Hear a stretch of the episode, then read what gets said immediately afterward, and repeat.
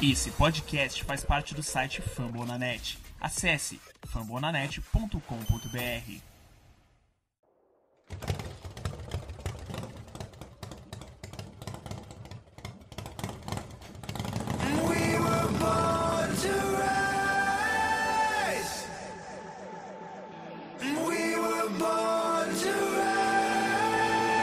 So what you know about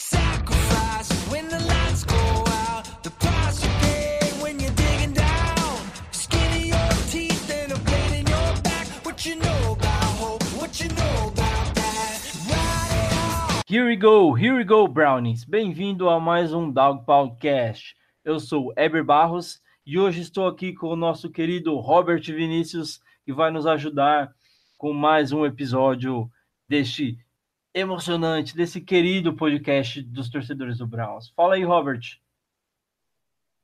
Fala, Eber, beleza? Prazer novamente estarmos aí gravando mais um podcast, fazer o que a gente gosta, né? Falar sobre o Cleveland Browns. E estamos aí, né, para mais essa semana, mais um podcast, bastante assunto aí para conversar com a rapaziada. É, e antes da gente iniciar aqui qualquer assunto que, que seja, a gente já quer pedir desculpas aos nossos ouvintes pela, pela ausência, pelo hiato aí que a gente teve desde o último episódio. A gente teve alguns probleminhas com, com, com equipe, né, para fazer as gravações, mas a gente está conseguindo retomar agora. E hoje o, o episódio é especificamente falando sobre o calendário da temporada que foi lançado aí na última semana, né? É, e para a próxima semana a gente já tem é, programado aí um episódio especial sobre o draft. Então fiquem atentos aí, mantenham-se antenados para os próximos episódios, tá? A gente promete manter essa frequência, o, a a maior frequência possível de episódios aí, beleza? Então, Robert, para a gente dar início aqui ao episódio oficial do calendário de Cleveland Browns para a temporada 2019, é, eu queria te passar aí a bola para você fazer alguma consideração inicial. É, você chegou a dar uma olhada nesse calendário do Browns? Assim, a princípio, olhando por cima, assim, e muito a fundo ainda, o que, que você achou desse calendário? Foi um calendário ok? Foi um calendário ali, tem jogos complicados? O que, que você pode dizer para gente? Então, Eber, quando a gente passa, né, sobre um, um- quando lança um calendário que a gente dá uma olhada, a gente sempre vem na nossa, na nossa mente a imagem da- do que foi o, aquele adversário da última temporada, né? Aí a gente às vezes tentam considerar as transações, os, os as possíveis negociações que o adversário fez para ver se vai melhorar ou não, mas a gente sabe que só consegue ver isso dentro de campo, realmente ali quando a bola oval está em, tá, tá em jogo. Mas analisando e no, na questão de, como falei, a respeito do que aconteceu com os nossos adver- com esses adversários que vamos enfrentar em 2018 e do que eles se reforçaram ali bem por cima, a gente vai discutir mais adversário adversário. Eu achei que foi um, é um, um calendário, entretanto, acessível. É um calendário que, se o Cleveland Browns vem aí para para disputa de play, para ir para os playoffs, para ganhar divisão, é um calendário que dá sim para o Cleveland Browns conseguir um bom número de vitórias, quem sabe aí 11, 12 vitórias, foi o que eu vi a maioria dos de comentaristas americanos colocando. Bons, temos alguns oponentes interessantes também, né, que vai dar para vão ser aqueles jogos que você fala, pô, peraí, agora o time vai, vamos ver se vai se provar, que é, vamos enfrentar o, o Patriots, vamos enfrentar o, os Los Angeles Rams, os confrontos de divisões também são sempre bem interessantes, como eu disse, nós vamos falar mais jogo a jogo, mas analisando por cima o que os times se reforçaram, ainda tem o draft a vir, eu acho que é um calendário sim acessível para o Cleveland Browns conseguir aí ganhar a, a divisão, ganhar a FC Norte em 2019. É isso aí. É, A gente tem um, um- Já, já temos a- tanto a- o calendário da, da pré-temporada quanto da temporada também. né? Então hoje a gente vai começar é, falando do, do calendário de, de pré-temporada, né? Vamos seguir a programação, né? Então, primeiro a gente fala da pré-temporada, é, analisa esses primeiros jogos que o Browns vai ter aí.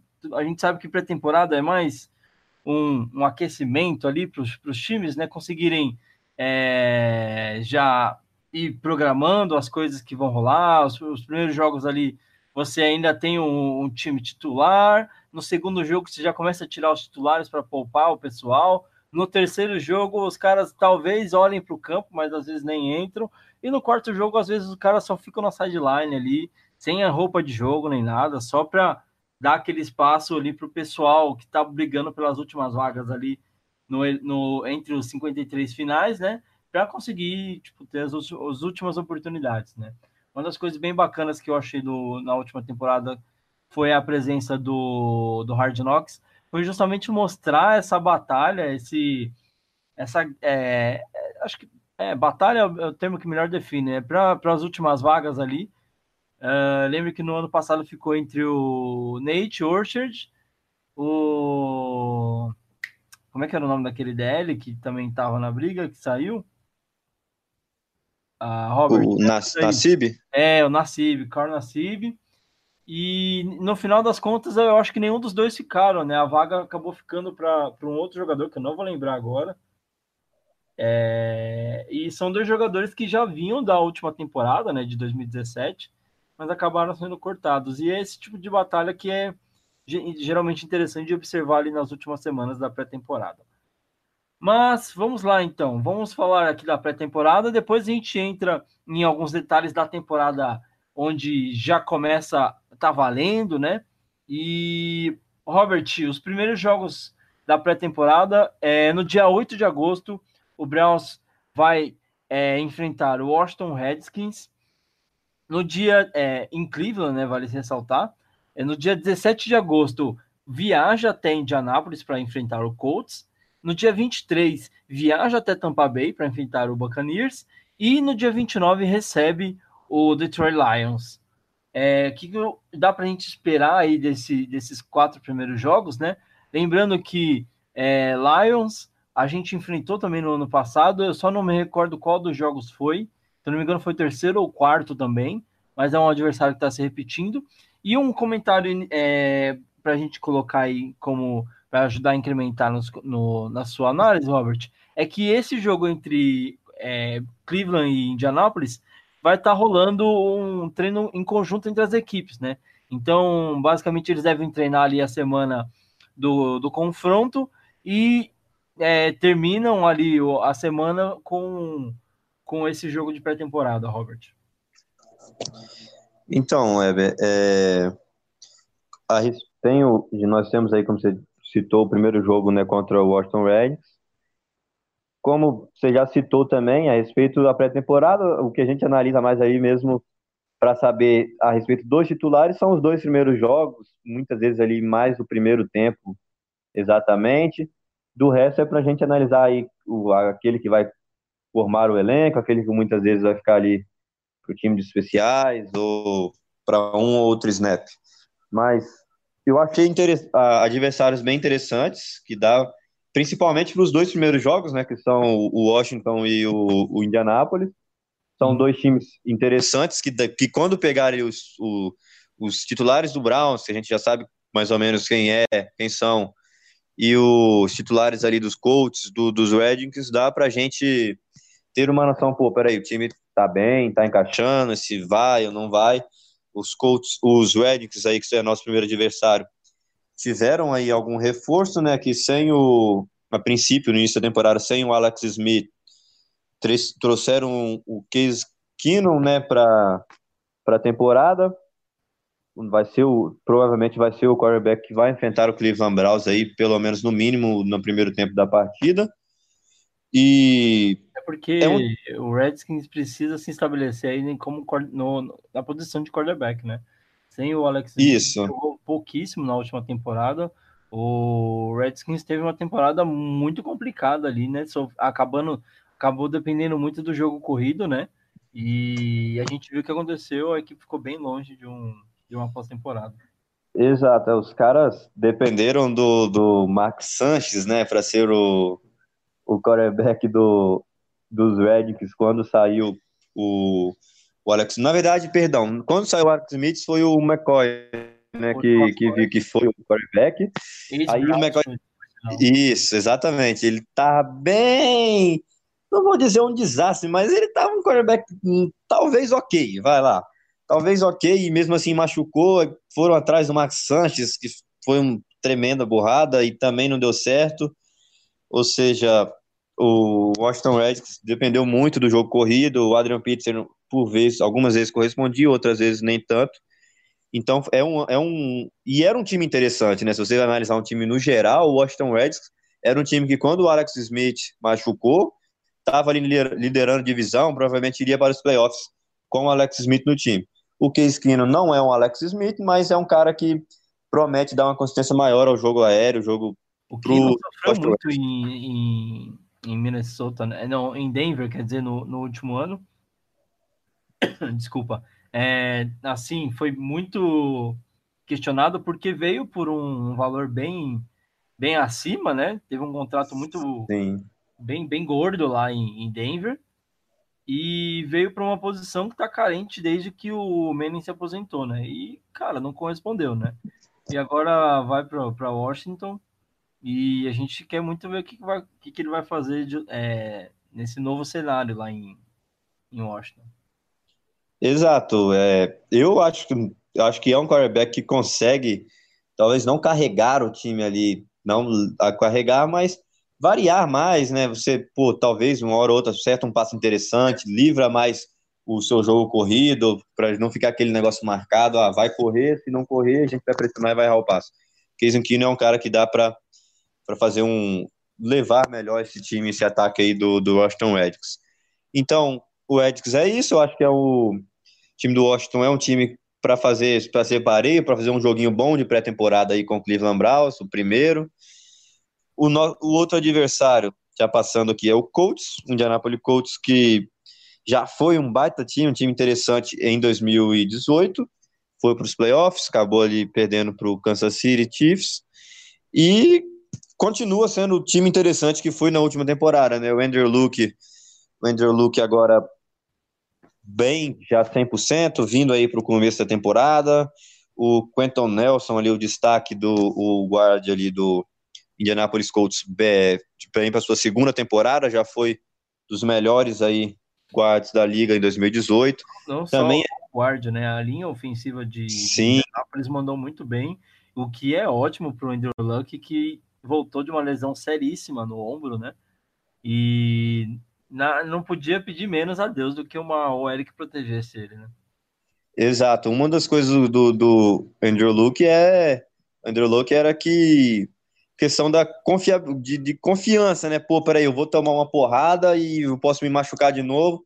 O que não aconteceu com essa linha do Colts em 2018, né? Os caras protegeram muito bem pro Andrew Luke, pro Andrew Luke que foi teve uma temporada espetacular e mantiveram a linha, ou seja, a esperança, a expectativa é que o Indianapolis Colts continue protegendo muito bem o seu quarterback e dando trabalho para muitas franquias. Uma delas vai ser o Cleveland Browns. Vamos ver como o Browns vai reagir a isso. Como citamos, vai ser o segundo jogo de pré-temporada. Então ainda vamos ver ali os titulares em campo, no primeiro tempo no mínimo, talvez ali no terceiro período. Vai, vamos, vai, a gente vai conseguir fazer uma análise aí dos titulares do Cleveland Browns enfrentando os titulares do Indianapolis Colts.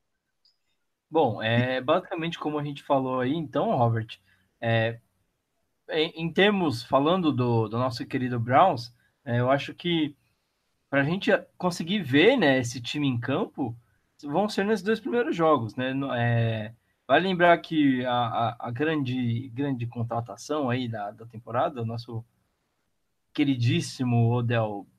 Ainda é difícil de acreditar que esse cara tá jogando com a gente, mas é, vale lembrar que ele foi preservado pelo Giants em alguns jogos de pré-temporada, justamente pela temporada retrasada, se eu não me engano, pode me corrigir se eu estiver falando besteira, ele ter sofrido uma lesão séria, assim, num jogo contra o Browns, inclusive, é, num jogo de pré-temporada, né? Então, no, no ano passado, eu acho que ele foi poupado dos jogos de pré-temporada no Giants, então, eu não sei como que vai ficar essa questão, porque assim, eu acho que tem um hype muito grande para ver esse time em campo, né? Principalmente esse ataque jogando, né?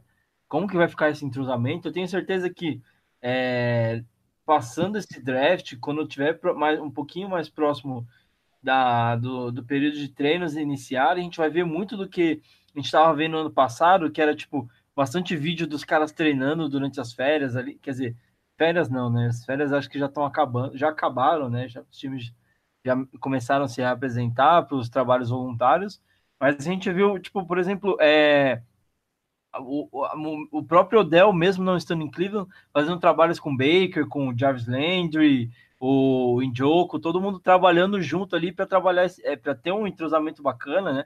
Inclusive o Tyler Taylor também estava ali com a galera. É, então eu acredito que esse ano a gente vai ver bastante disso também, né?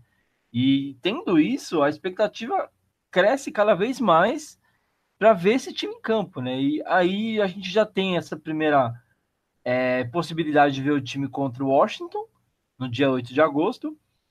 E contra o Colts, é, é, aquele meio divisor de águas, né? Porque talvez esse time possa entrar em campo, mas não vai entrar tanto, né? Já pensando, tipo, cara, a gente quer manter esse ataque zerado para o primeiro jogo da temporada, não vamos arriscar ninguém, né? O é, que, que você acha nessa questão, Robert? A gente consegue ver esse ataque é, completo no primeiro jogo contra o Washington ou vai dar uma segurada ali em alguns jogadores? Eu acho que a gente consegue sim ver esse ataque completo. E digo mais, né? Mais completo até do que na primeira do que as oito primeiras semanas, porque o Karen Hunt vai ser liberado para jogar os jogos de pré-temporada com o Cleveland Browns, né? Então. volta na semana 10, se eu não me engano, né? Isso, porque na. A punição deles são de oito semanas. E então, teoricamente, na semana 8 a gente enfrenta o, o Patriots. Uh... Não, a é, 9 folga. A 9, é, na 9 a gente está jogando. A, a Bay tá na 7, né? Então. É, isso aqui tá. Precisa até ver certinho quando que ele volta, porque são oito semanas de punição. Teoricamente, é, ele voltaria contra o Denver na semana 9. Basicamente e... isso. Então, é porque foi saiu a notícia recentemente, né, que ele seria liberado para os jogos da pré-temporada. E seria e é interessante também, né, a gente poder ver Karen Hunt e, e Nick Chubb juntos aí no, no backfield do Cleveland Browns. Eu acho que vão ser, vão ser usados aí no, no primeiro jogo contra o Washington Redskins. Contra o Indianapolis Colts, já não sei se seria tão garantido, talvez no máximo ali um período ou dois, um, um período ou dois no máximo, e vão poupar, vão começar aí colocar o, vamos ver o Drew Stanton lançando, entre outras pérolas aí que temos no elenco do Cleveland Browns, acho que o Trevor Collin aí jogando também, Trevor Collin que foi titular durante toda a temporada 2018, que não vai ser em 2019, devido à chegada do Sheldon Richardson. Mas eu acho que é isso. A gente, quanto o Washington Redskins, eu acho que não vejo, digamos assim, motivo para poupar, porque aí vem o questionamento. Mas, poxa, ir para. A gente pode tentar evitar uma lesão, etc. Mas, querendo ou não, você colocando titulares aí para esse jogo 1, é ali que você consegue ver algum erro, que você consegue corrigir alguma coisa para começar a temporada. Porque se você deixa, se for no, no raciocínio só de poupar para não machucar jogador, você deixa os quatro jogos até da pré-temporada, digamos, com quem tá brigando por vaga ali nos 53 ainda. Mas aí chega na semana 1, um, você vai lá, seu ataque não vai bem, na semana 2 também não. Para você corrigir com a temporada já em, no, no, já em andamento é mais difícil. Então, por isso que já é costume das franquias jogarem essa semana 1, um, a 2 ali, até a metade da 2 na pré-temporada na pré-temporada com a equipe titular, para já corrigir possíveis erros. Então, eu acho que o Cleveland Browns não vai ser diferente. No jogo 1, provavelmente vai com, com força máxima esse ataque para cima de, dos Redskins. É, e, e, vale até citar, né, que você tem esses dois primeiros jogos ali que geralmente as equipes é, usam no máximo até o segundo jogo para ver essa questão dos erros, até porque depois você não tem mais um confronto contra outra equipe, né? Contra um, um você basicamente vai ficar treinando contra a sua própria defesa. Né? E assim, por mais que a defesa do Browns é, hoje seja, é, eu acho que tem ainda a chance, vamos esperar aí o que vai acontecer no draft, mas tem a possibilidade de ser ainda melhor do que foi em 2018. É, ainda você está treinando contra caras que conhecem o seu vício, caras que sabem, sabem o que você vai fazer e tudo mais, tá ali todo dia treinando. É muito diferente você pegar um cara que, tipo, você vai jogar talvez uma, uma vez no ano contra aquele cara, né? Então faz muita diferença isso, né? Então, você corrigir os erros contra adversários mesmo e corrigir os erros ali no dia a dia no treino, né? São coisas bem diferentes ali. Bom, aí a gente tem o terceiro jogo em Tampa Bay, né? Que aí já provavelmente já deve começar a jogar mais a galera que está procurando, procurando as últimas vagas e termina contra o Lions no dia 29 em Cleveland também. Né? Então aí os, os últimos dois jogos uh, finalizando a pré-temporada. Acabando a pré-temporada, então, a gente avança para o que interessa, né, Robert? Vamos falar agora desse calendário delícia que saiu para o Browns. A gente tem algumas considerações bacanas para fazer. E eu já começo falando que o Browns, em 2019, terá quatro jogos no prime time, ou como traduzindo aí numa, numa tradução livre, no horário de prestígio ali, é, no horário nobre da TV, né? Então, é, Robert, como é ver o Browns é, voltando a, a ser um, um protagonista pra, pra, na, na TV, né, ali para a NFL, para as emissoras, depois de tanto tempo, né? A gente pode até citar rapidamente aqui, são dois jogos de Monday Night, um jogo de Sunday Night, meus amigos, Browns volta ao Sunday Night depois de 11 anos, e um jogo de Thursday Night contra o Pittsburgh. Exato, eu acho que Pô, já são, como já citou, 11 anos depois, né? O Browns volta aí a disputar no Sunday Night Football. E, e tudo isso, né? Como você já falou, é graças ao hype aí que está pelo, pelo, por esse ataque que montou o Cleveland Browns aí, pelo menos. Espera, né? Quando você traz jogadores do calibre do, do Odell, começa a reforçar o time, depois de uma, uma campanha bacana que o Browns fez ano passado, né? Eu acho que.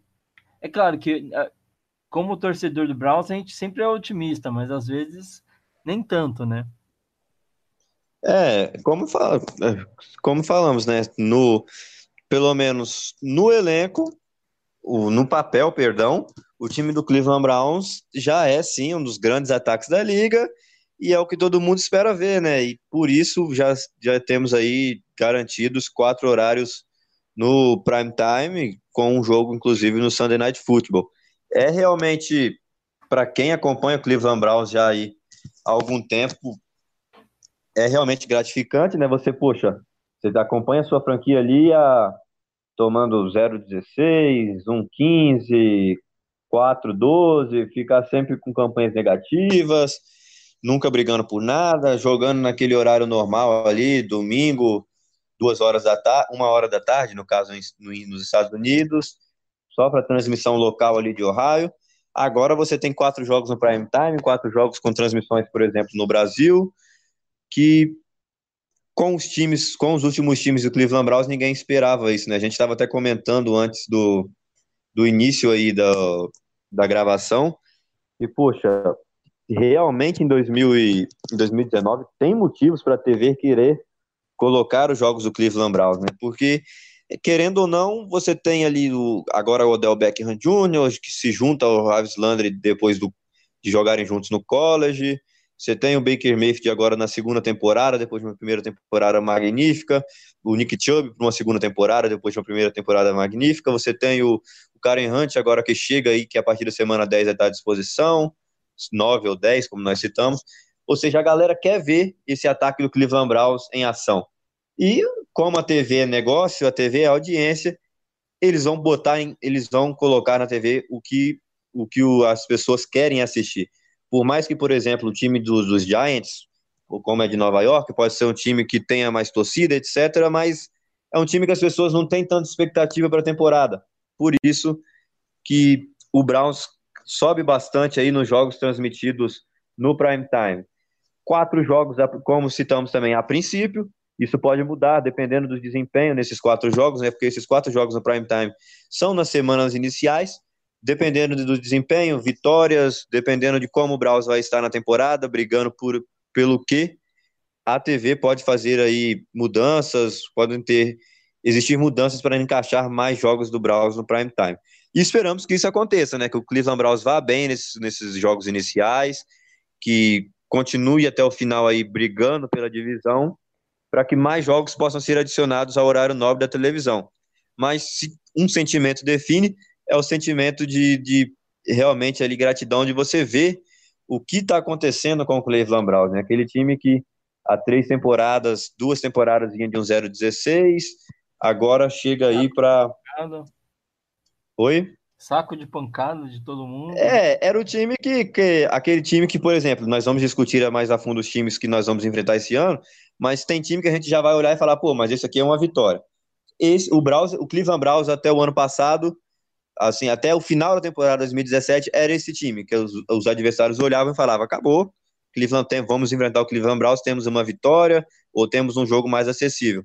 O que deixou de acontecer e isso tudo mostra o quão eficiente está sendo o trabalho aí do John Dorsey e coisas boas já, já chegaram a Cleveland e ainda coisas boas estão por vir, estão por chegar ainda a Cleveland, estão para acrescentar aí nesse trabalho que o John Dorsey vem fazendo para essa temporada 2019. Os jogos na prime time é só mais um exemplo disso, mais um exemplo do trabalho feito pelo nosso pelo nosso manager até aqui. E, e uma coisa que, que é importante citar, é, a gente fala muito é, eu, eu, eu sou um torcedor da cidade de Cleveland, declarado, né? Eu é, comecei torcendo para o Browns e me, fa me familiarizei com a cultura americana de torcer pelos esportes da cidade, né? E as pessoas de Cleveland têm é, esse espírito, esse DNA esportivo na cidade, né? Você tem, além do Browns, você tem o Cleveland Cavaliers, você tem o Cleveland Indians, né? Uh, que são os três queridinhos ali da cidade, né? E e por mais que Cleveland seja uma, uma cidade esportiva, vamos dizer assim, ah, quando você conversa com alguém, mas o que, que tem para fazer em Cleveland? Ah, tem esportes, cara. Você vai. Né? Quem gosta de esportes é uma cidade muito bacana de, de visitar. É, mas por mais que você tenha esses outros esportes, Cleveland ainda é uma cidade de, de futebol americano, né? Você tem ali a, a, o, a cidade onde tudo começou, né? Kenton, que fica é, alguns quilômetros ali de, de Cleveland, que é, é, onde hoje reside o, o, o, Hall da Fama, né? E é basicamente onde o futebol americano começou, deu seus primeiros, seus primeiros passos, e Cleveland tá ali pertinho. E, e, até por isso a gente tem muita dessa, dessa vontade de, de ver o futebol americano ser grande em Cleveland, porque é o principal esporte da cidade. Né? Por, por muitos anos, desde que a franquia é, é, voltou, né, depois de, de ter sido mand, é, mandada para Baltimore, né, o nome do Browns fica, mas a equipe, o time volta em 99, começando do zero ali, e desde então o time não tem conseguido fazer boas campanhas, não tem conseguido é, fazer o seu torcedor feliz, e agora, depois de cara, depois de muito tempo, a gente consegue ver o Browns com um time muito promissor, e isso que você falou, Robert, com relação a, a, aos horários, dependendo do, do que o Browns fizer, é, já, é, já fica bem nítido que é uma aposta da TV, mas é uma aposta até segundo ponto, né? Porque, até um, um segundo momento, porque a, a, as emissoras não são, não são assim bobas, né? É, tipo, sabe que existe um hype em torno do Browns, sabe que é, existe a possibilidade desse time ser é, contender, né, como a gente costuma falar, de chegar a, a, playoffs e tudo mais, mas também sabe que sempre pode existir a possibilidade do talvez não, né? Então, se talvez não, eu já tenho os, os primeiros jogos do Browns ali para ver se esse time vai mesmo para frente. É, esse, os primeiros jogos do Browns na TV são logo nas primeiras semanas, né? Dentro das cinco primeiras semanas, o Browns já faz pelo menos três dos quatro jogos que tem é, no prime time. E se der tudo certo, tipo, cara, ganhou, sei lá, desses cinco jogos ganhou quatro, ou ganhou três, tipo, nossa, eu acho que a gente tem alguma coisa. E aí você vai vendo o desenrolar da temporada, a TV tem toda a opção de fazer, de flexibilizar o calendário, tipo, mano, vou, deixa eu tirar esse jogo e colocar um jogo do Browns, porque os caras estão amassando, os caras estão jogando, o, jogando muito, mas também, se não acontecer, ela fica tranquila, falou assim, cara, eu não perdi meu calendário com o jogo do Browns, porque o time não virou, o time tá, sei lá, não conseguiu ser o que se esperava, e ela fica tranquila, tem jogos bons ainda para passar. Então, de certa forma, é muito bom para Cleveland, tem uma oportunidade de mostrar que é, acabou, né? Tipo, é uma nova fase. E para a TV também é bom porque dá oportunidade para Cleveland e ao mesmo tempo se resguarda ali, né? Eu acho de certa forma fica bom para os dois lados ali, né? Bom, só colocando alguns números aqui então para a gente dar sequência, antes da gente começar a falar aqui do, do nosso calendário, é, a gente já falou que o, o Browns tem um, um, Sunday Night, né? E um, um, um, dado bem interessante, a gente falou 11 anos que o Brown jogou, fez, fez a sua última aparição, aparição no Sunday Night, né? A última aparição foi dia 14 de setembro contra os Steelers, uma derrota por 10 a 6 lá em, em Pittsburgh, né? Então, assim, são 11 anos de ausência de Cleveland do Sunday Night, como o Robert falou, é, a TV não tinha motivos para colocar o Browns no Sunday Night. Né? No último ano, a gente já viu o Browns aparecendo um pouquinho mais na TV, inclusive no último jogo da temporada regular contra Baltimore, em Baltimore, porque era um jogo que decidia.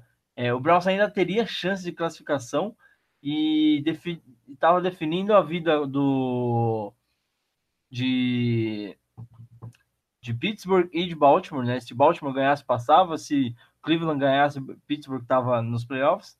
Enfim, é, esse ano a gente vai ver muito mais o Browns na TV e existem jogos que, mesmo não estando marcados como prime time, existem a possibilidade de transmissão aqui no Brasil por causa dos horários que os jogos ficaram. A gente vai falando isso mais para frente, beleza? Então vamos dar início aqui, Robert. É, vamos fazendo análise semana a semana. É, eu passo para você o adversário, a gente faz uma análise rápida e assim a gente vai indo até a semana 17, beleza? Uh, na semana 1, no dia 8 de setembro, uma hora nos Estados Unidos, aqui no Brasil por volta das duas horas, enfrentamos o Tennessee Titans abrindo a temporada em Cleveland. O que esperar desse jogo, Robert?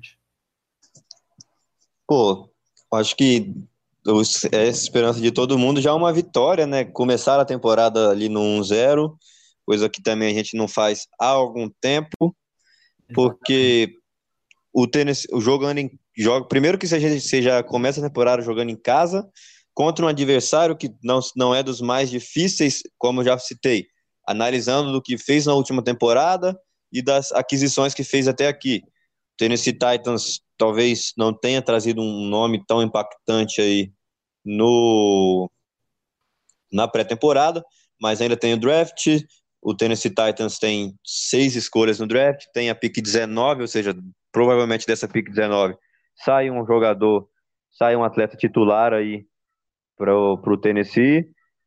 Tem alguns jogadores ali já conhecidos de muitos, né? O, o Marcos Mariota, quarterback ok, os running backs aí, o Derrick Henry e o Dion Lewis. Dion Lewis, inclusive, ex-Cleveland Browns, judiou um pouquinho aqui em Cleveland.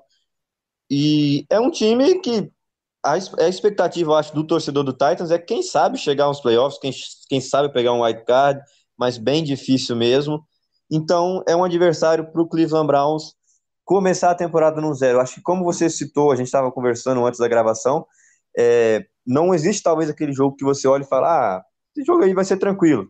Mas existe aquele adversário que você fala, pô, por mais que não seja tranquilo, a gente tem que ganhar esse jogo, de um jeito ou de outro, se não for na qualidade da potência do ataque, que seja a defesa segurando ali e praticamente cedendo o mínimo de pontos possíveis. Se não for defesa, se a defesa não estiver colaborando, que seja o ataque carregando o restante do time. E é o jogo que, de uma maneira ou outra, a gente tem que ganhar, tem que tentar começar essa temporada com uma vitória. Que, como nós já citamos, né, é algo que o Cleveland Browns não faz há algum tempo, pelo menos aí de lembrança, fazem, pelo menos de lembrança, eu acho que tem quatro anos no mínimo, que a gente não começa vencendo uma temporada, né? O ano passado tivemos a oportunidade, não, não empatamos graças ao kicker. Se tivéssemos ali um kicker mais confiável, a gente venceria o Pittsburgh Steelers. logo na semana 1, que daria um outro ânimo também na temporada. Mas passou, o foco agora é para essa temporada 2019 e, na minha opinião, o Tennessee Titans é um adversário que dá sim para o Cleveland Browns, independente de fácil ou não, conseguir essa vitória para já começar a temporada já com um ânimo a mais.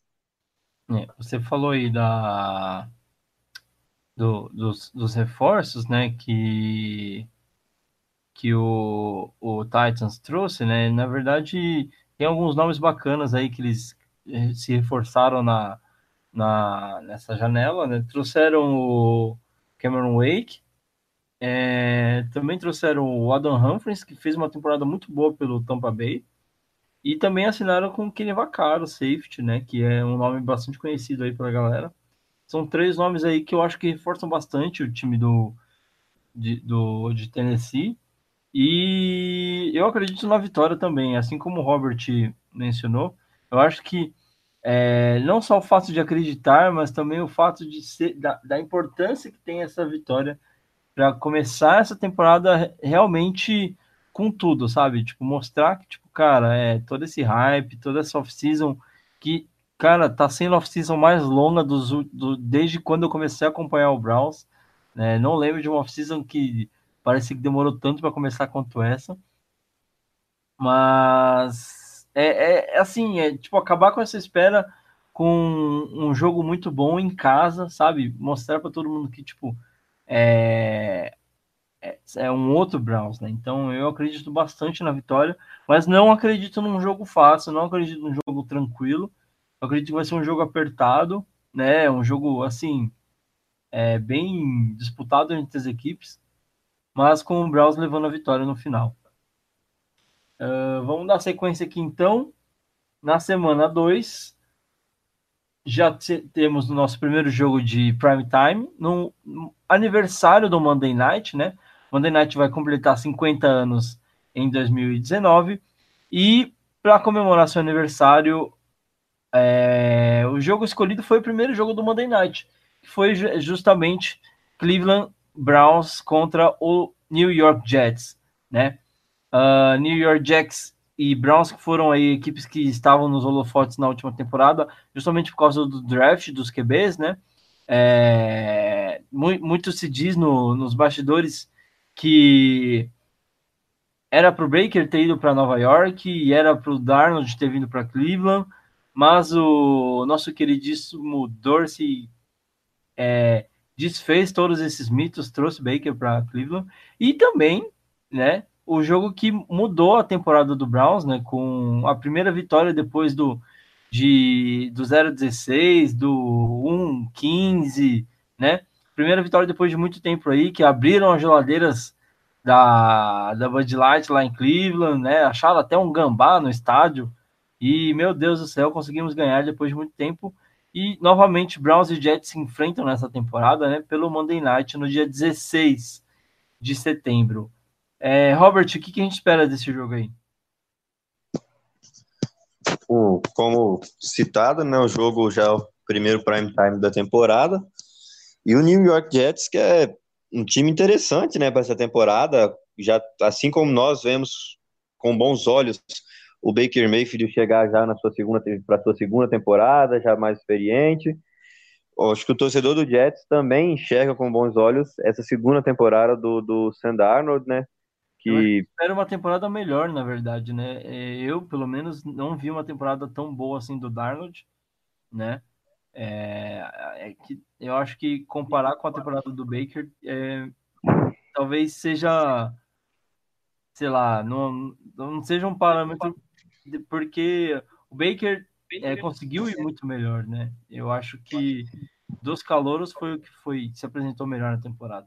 É, eu acho que, na verdade, comparar qualquer um dos que, dos quarterbacks calouros da última temporada, comparar com o Baker fica meio fora de padrão, não não sendo clubista, mas já sendo clubista, mas você pega os números.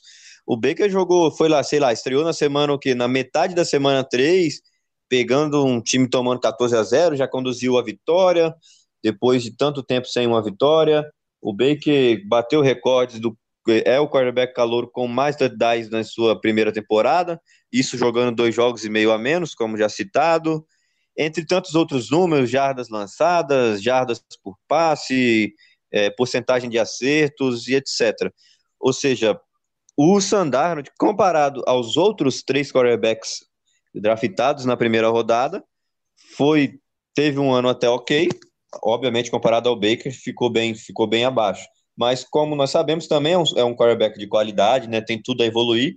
Então fica um time interessante, né? Você tem o Levon Bell. É, até porque esse ano eles têm um reforço, né? Tipo. E, e o reforço. Né? Mais, forte, mais forte, né? É, agora tem o reforço, tem o Levon Bell que vai dar. É uma outra dinâmica. Você você está na defesa ali de um time que enfrenta o New York Jets. O ano passado você ia enfrentar o Zaya Crow correndo ali. Pô, beleza, se correr, a gente manda alguém ali para ele. Agora, é o Levon Bell, é, é uma preocupação, é uma preocupação a mais, opções a mais ali para o play action do, do fingir ali a bola para o Levon Bell e acabar lançando. Então, a secundária também do, do na, def, na questão da defesa, a secundária dos New York Jets é interessante, com o Truman Johnson, o Jamal Adams, que foi Pro Bowl em 2018. Então, é um time interessante de se ver, eu acho que vai ser um time interessante de se ver jogar em 2019. Lembrando que o New York Jets tem a princípio a pick 3 também do draft de 2019, né? Ou seja, vai arrumar alguém, um bom jogador aí, já para chegar e jogar para chegar e jogar na franquia. Com pelo fato do jogo ser em Nova York, né? Eu acho que vai ser um jogo mais difícil que o Tennessee Titans, como nós já falamos, contra o Titans já não seria um jogo tranquilo. A princípio, eu acho que ainda vai ser um jogo mais difícil, mas que dá para o Cleveland Browns buscar a vitória. Na, na minha contagem aqui no calendário, que eu fiz umas simulações, não da partida, mas sim de vitória ou derrota, eu conto com uma vitória apertada, mas uma vitória do Browns sobre o Jets no primeiro prime time do Browns na temporada. Lembrando aí o prime time do Browns contra o Jets em 2018, aquela virada que, como você bem citou, mudou todos os rumos aí de Cleveland, na questão de vitórias, na questão de, de Baker Mayfield estrear, entre tantos outros fatores. Então eu aposto numa vitória apertada, mas uma vitória do Cleveland Browns. É, esse jogo contra o Jets, eu acho que é um jogo bem diferente do que. É um cenário muito diferente do que a gente tinha no passado, né? É, o Browns vem muito diferente, o Jets vem muito diferente. E eu, é, assim, é um jogo que eu espero é um jogo bem disputado, né? Tipo, como você mencionou, é, existem N fatores aí que tornam esse jogo, é, colocam esse jogo um patamar acima do que ele foi no passado, né?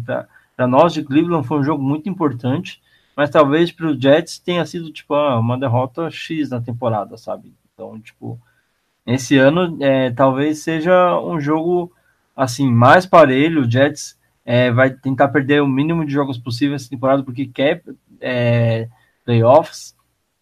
E eu acho que todo jogo conta, né? Ainda mais você está numa divisão que tem Patriots, que tem Miami se reforçando bastante, né?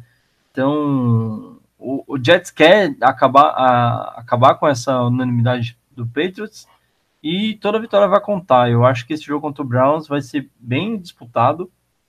É, como eu falei, eu acho que tem poucos jogos no nosso calendário esse ano que dá para você olhar e falar assim, tipo, nossa, esse jogo vai ser tranquilo, pode colocar o Drew Stanton aí para jogar que vai ser de boa. Não, acho que a gente não tem nenhum jogo assim no calendário.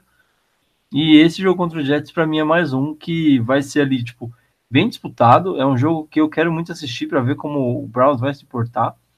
Ainda mais contra o Levon Bell, que traz um problema para a defesa do Browns, que é o jogo corrido. O Browns sofreu muito contra o jogo corrido na última temporada. Nas últimas temporadas tem sofrido muito, né? E eu quero ver como que o Browns vai se portar com esse coordenador defensivo novo, né? Como que ele vai armar essa casinha para conseguir defender melhor o jogo corrido. É, a gente avança aqui então. É, na semana 3, aí temos o primeiro jogo de Sunday Night do Browns em 11 anos. A gente enfrenta ninguém mais, ninguém menos do que os campeões da NFC, os finalistas da, da última temporada, Los Angeles Rams, é, no dia 22 de setembro, em Cleveland, né? Tá aí um, uma coisa que eu já coloco aqui pro Robert.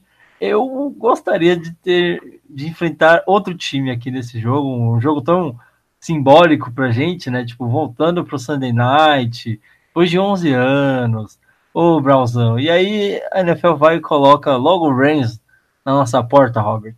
Que história é essa? Cara, eu acho que é um jogo difícil, né? Obviamente, o Los Angeles Rams, ah, beleza, fez uma péssima aparição no Super Bowl, mas chegou lá, né? Fez o que outros 29, na verdade, 29 não, fez o que outros 30 times não fizeram, né? Além dele uhum. e do Patriots. E é um time interessante, só que eu, eu tenho a impressão que vai, é aquele jogo que você fala, poxa, peraí, esse é o jogo para você vencer e ganhar a moral que você precisa. Porque, vamos pensar um pouquinho, você ganha do Titans, o comentário da imprensa vai ser o quê? Poxa, mas também você monta um time com Odell Beckham Jr., com, com Landry, Baker Mayfield, Nick Chubb, Karen Hunt para ganhar do Titans e achar que é uma grande vitória? Não é. Ah, você monta um time desse, desse porte para ganhar do Jets? Também não é uma lá a vitória. Eu acho que o jogo contra o Rams em casa no, no Sunday Night é um jogo que difícil, apertado, que as casas de apostas vão pagar sim e muitas vezes com razão por um possível pequeno, por um pequeno favoritismo do Los Angeles Rams, mas é um jogo para o Cleveland Browns tentar a conseguir a vitória e realmente mostrar que veio para 2019. Falando sobre o time um pouquinho né, do Los Angeles Rams, a respeito de 2018, eles perderam em relação a 2018 o quarterback o TJ Anderson, mas adquiriram aí o, o Malcolm Brown e, entre outras perdas consideráveis, perderam o free safety o Max Joyner, foi para o Oakland Raiders, e adquiriram aí nessa free agency o, o Dante Flores, né, o linebacker, entre alguns outros nomes, o, o Black Blurt. O Riddle também foi para ex-Baltimore, né? Fechou com o. E o Eric Riddler, bom, bem lembrado, free safety, chegou aí, na verdade, para o lugar do Lamarcus Joyner, né? Que acabou saindo. E o Clay Matthews, né? Lembrando também, importante, o Clay Matthews, que apesar de, não, de, de ter sofrido muito lesão aí no fim da temporada, na né, última temporada, mas é um jogador, se tiver saudável, interessante aí para o Los Angeles Rams. Mas assim, o que eu quero dizer é, o time perdeu uma ou outra peça, mas recuperou a altura, na minha opinião, né? Como você citou, o free safety que chegou, o Malcolm Brown chegou também running back, então ele acabou repondo. Se para a gente falar que ah, o time está mais fraco do que estava o ano passado, não está, isso não acaba sendo verdade. É, um, é sim um time forte, é um time que vem, na minha opinião, novamente, o objetivo do time na temporada é chegar novamente ao Super Bowl o Jared Goff vai repensar alguma coisa, mas também vai, vai vir para uma bela temporada. Mas, como citei, para o Cleveland Browns é o jogo para você mostrar para a imprensa, mostrar para os seus torcedores para que, o que realmente você veio. Como disse, você venceu o Tennessee Titans, talvez com o elenco que tínhamos em 2018 venceríamos. Nosso elenco é mais forte ainda. O Jets, a mesma coisa. Agora, o Los Angeles Rams é o jogo grande, é o primeiro jogo grande que realmente o Cleveland Browns vai fazer em 2019, em casa, no Sunday Night Football após tanto tempo. Então, é um jogo que, apesar de difícil e muito difícil, como você citou, se pudéssemos escolher outro adversário, seria melhor. Mas é o jogo para o Cleveland Browns, para os atletas entrarem ali com sangue no olho e mostrar a que vieram na temporada 2019. É, eu acho que quem acompanhou a última temporada viu os jogos que que o Rams fez, aquele tiroteio contra o Chiefs. É... E assim, por mais que tenha feito um Super Bowl muito aquém do que foi a temporada do Rams, a gente sabe que do potencial que a equipe tem, do, da, da base que tem ali, do treinador que tem na sideline, que é o McVeigh, que manda muito bem, né? E a gente sabe que desses primeiros cinco jogos, para mim, é o mais difícil. Mesmo a gente enfrentando o, o Ravens na, na semana seguinte, né? Eu ainda acho que desses primeiros cinco jogos tá, é, vai ser o mais, o mais a, a maior pedreira que a gente tem aí. Já na semana 3, é, o segundo jogo de prime time, E segundo jogo seguido, né? Porque a gente enfrenta o, o Jets na segunda. E depois no, no, no dia 22 vai enfrentar o, o Rams é, no Sunday Night Football. Então, cara, é pedreira aí. Eu acho que vai ser um jogo muito complicado, mas como o Robert falou, é um jogo para mostrar aqui vem Cleveland nessa temporada, né? Se ganha, é, cara, pode ter certeza que vai ter muito time preocupado com o Browns essa temporada. E se perde, tipo, assim, eu não, não, não vejo como o fim do mundo. Mas, é, terceiro jogo da temporada perder para o Rams, eu, assim, sinceramente não vejo como, nossa, demite todo mundo, vamos rever tudo isso, né? Eu acredito que pode ser uma derrota, assim, aceitável aqui, é, mas vamos torcer pela vitória, com certeza, porque é uma vitória que daria muita moral para Cleveland no restante da temporada. É, a gente avança indo para a semana 4.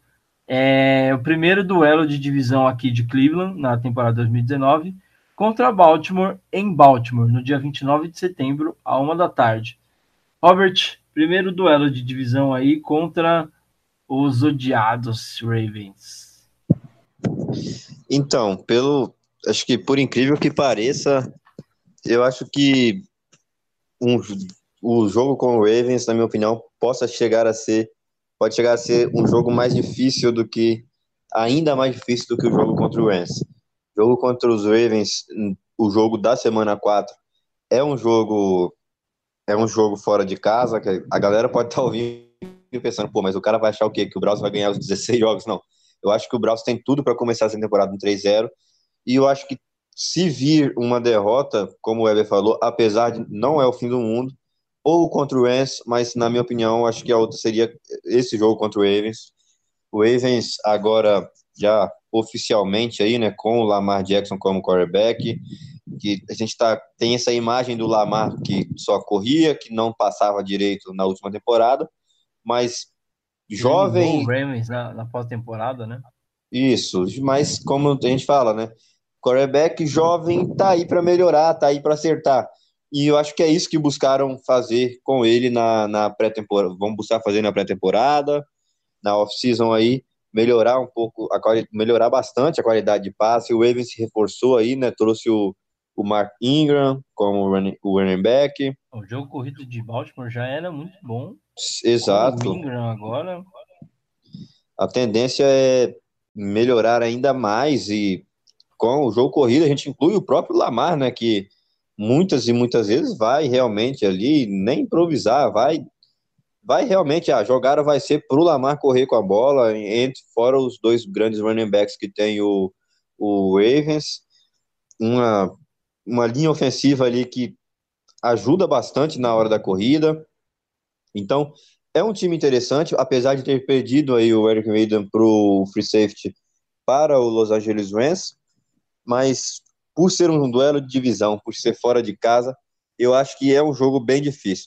Óbvio que vamos torcer para a vitória, assim como torcemos e confiamos na vitória em todos os jogos do Cleveland Browns na última temporada, vamos torcer e confiar nessa temporada. Mas aqui no meu calendário, eu acho que seria um jogo mais difícil entre os cinco primeiros, na minha opinião, seria esse jogo contra o Ravens, não analisando apenas elenco, mas sim também por analisar um jogo fora de casa, um duelo de divisão eu acho que desses quatro jogos iniciais, cinco na verdade, seria o jogo mais difícil para o Cleveland Browns nesses, nesses primeiros jogos da temporada. É, um, um, ponto que eu acho bacana, a gente, já que a gente começou a falar de divisão, é, esse é o primeiro jogo da divisão e depois o Browns vai enfrentar outro adversário de divisão só na semana 11, né? Então, contra Baltimore é o jogo da semana 4 depois, na semana 11, o, o Browns vai enfrentar Pittsburgh é, em Cleveland. Né? O primeiro jogo aí é válido pelo, pelo Thursday, Thursday Night, né?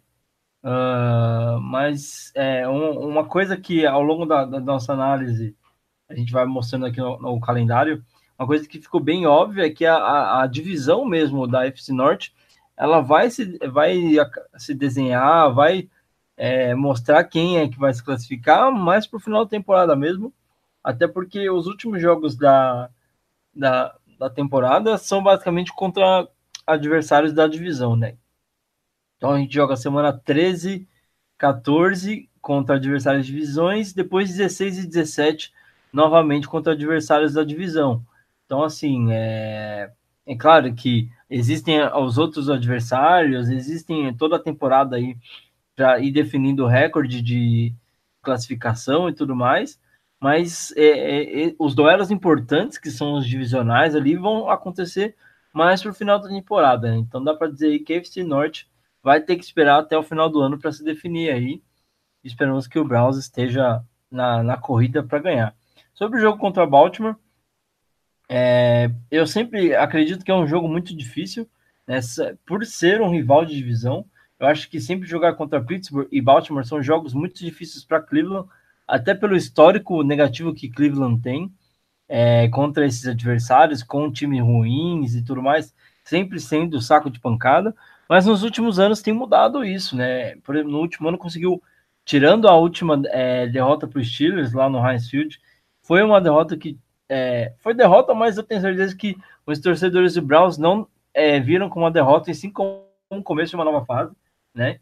Foi basicamente o jogo que decretou a saída do Rio e o começo de um novo Browns, né? Então, é, mas o primeiro jogo da temporada ano passado a gente jogou muito bem contra Pittsburgh e os dois jogos contra Baltimore a gente ganhou o primeiro jogo e o segundo jogo foi pau a pau e os caras ainda estavam disputando o o, a, a ida para os playoffs contra o Browns, né? Então, assim, é, ficou aquele cenário bizarro de Pittsburgh estar tá assistindo o final do nosso jogo para ver se ia classificar ou não, né? E Baltimore jogando a vida contra Cleveland, que dificultou muito o jogo, né? Eu acho que uh, o Lamar Jackson ainda estava naquele período de sonovidade, deu muito trabalho com o jogo corrido para o Browns, mas vamos ver como que o Browns vem para essa temporada, se consegue melhorar esse, é, essa defesa contra o jogo corrido para justamente dar mais trabalho e conseguir sair com a vitória em Baltimore, que seria um resultado excelente para a gente.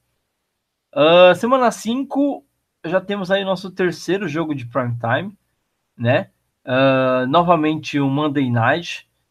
Agora na semana 5, né? No dia 7 de outubro, contra é o São Francisco 49ers em São Francisco, Robert. O que dá para a gente esperar desse jogo? Esse é um jogo, como citamos, né? Nenhum jogo deve ser, deve parecer aquele jogo, poxa, tá ganho, mas comparado aos dois últimos jogos que o Braut fará antes do, de enfrentar o, os 49ers. É um respiro, né? É o respiro, exatamente. Você Los Angeles Rams em casa no Sunday Night Football, depois o, os Ravens fora de casa no primeiro jogo contra um time de duelo de divisão. E por mais que seja fora esse jogo contra o Niners, ele é relativamente um pouquinho mais tranquilo. Exato. É um time que tem sim peças importantes ali, né? O... A volta do Garápolis. A volta do Garápolis perdeu praticamente, praticamente toda a temporada aí lá no, em 2018. Deixou aí jogar o, o Nick Mullens, que teve até uma temporada ok, foi uma boa, uma boa revelação, digamos assim, né? Sim. Talvez é um bom backup aí no momento. Tem uma outra peça importante, mas não se compara não, não chega a se comparar com o Los Angeles Rams ou com o Baltimore Ravens, que são times que claramente vêm para ir para playoffs, que vêm para brigar por algo grande. Os 49ers, pelo contrário, tem boas escolhas no draft desse ano, né? Tem a, a segunda escolha geral do draft, deve vir aí, a que tudo indica, o, o Nick Boza. Vamos ver aí se é isso mesmo que vai acontecer, né? Temos, como você já citou, Vamos falar sobre um episódio sobre o que aconteceu no draft. E o 49ers tem a pick 2, ou seja, deve vir um bom jogador aí. Obviamente, vai vir um bom jogador para o 49ers nessa pick, se tudo ocorrer normalmente. Mas, como falei, é a temporada do 49ers para chegar e vamos lá, vamos ver o que dá. Se a gente conseguir engrenar um, bons números no início, dá para brigar para um wild card, se não, é, realmente dá para o gasto aí na temporada dos 49ers, torcer para uma boa volta do Jimmy Garoppolo, né, que é o mais importante do seus, o seu franchise quarterback, e, e é isso, eu acho que é um respiro para o Cleveland Browns, então espero sim uma vitória nesse jogo, por mais que não seja fácil, mas vai ser menos difícil, digamos assim, do que o jogo contra o Rams e do que o jogo contra os Ravens. Então, eu espero uma vitória e eu acho que até as casas de apostas, os comentaristas vão dizer isso a respeito desse jogo contra os 49ers. É, eu, eu aposto numa vitória do Browns aqui também.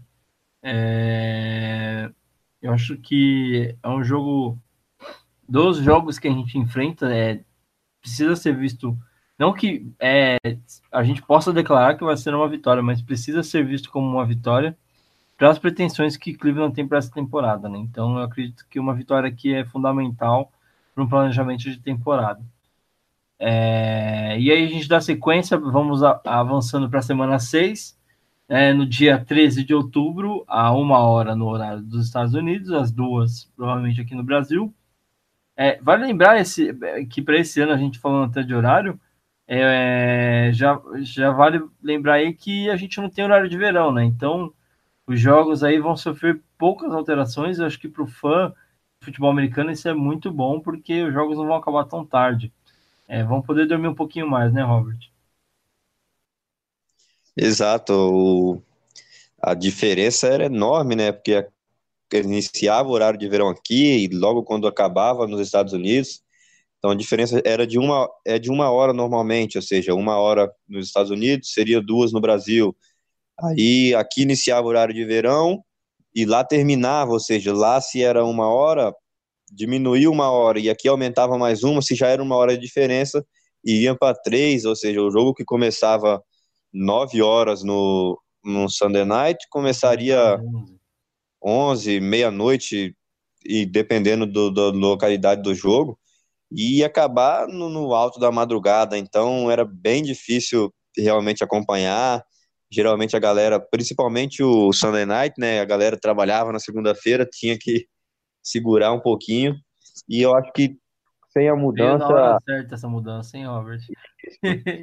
Vamos é, ver. Espero utilizar muito dessa mudança. Vamos falar a verdade, veio para o fã do futebol americano, foi uma mudança excelente, acabou agora aí. Os jogos lá geralmente começam, por exemplo, a uma hora da tarde, lá vai diminuir uma hora. Então, se começar lá os jogos às duas, aqui seria às três, então não faria tanta diferença. Vai ser o, o máximo que vai mudar aí, digamos assim. E continuando, né, a gente enfrenta nessa nessa caminhada do Cleveland Browns aí em 2019, na semana né? o, o Seattle Seahawks. Ainda ali na, na costa oeste, né? Se mantém ali Exato. Na, na, na divisão do, do 49ers, né? Enfrentando o Seattle Seahawks. O Seattle Seahawks que, cara, é, renovou o contrato com, com o Russell Wilson, né?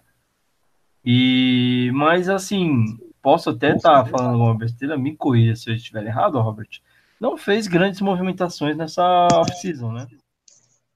Sim, é um time que não tem, não fez como alguns times fizeram, né, a contratação da temporada, como o Browns fez com o Odell Beckham Jr., o Jets fez com o Le'Veon Bell, o, o Raiders fizeram com splash, o Antônio Brown. Né?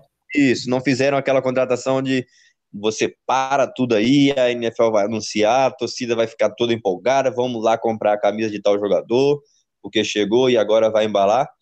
Mas é o Seattle Seahawks, né, cara? É o Russell Wilson, é um, um quarterback, um top quarterback. Né? É um time que, por mais que esteja mal ali na quarto, no quarto período, o Russell Wilson começa a lançar a bola, não sei nem para onde, começa a achar touchdowns então, é um time encardido, né? Você definiu bem. É um time que vai ser difícil de enfrentar, independente do, do que se reforçaram ou não na pré-temporada. Tem alguns nomes já interessantes da última temporada, né? O Rashad Penny, além do Russell Wilson, que agora vai jogar um pouquinho mais pesado, né? Com bolso aí cheio da grana. É o, Isso ajuda a gente, né?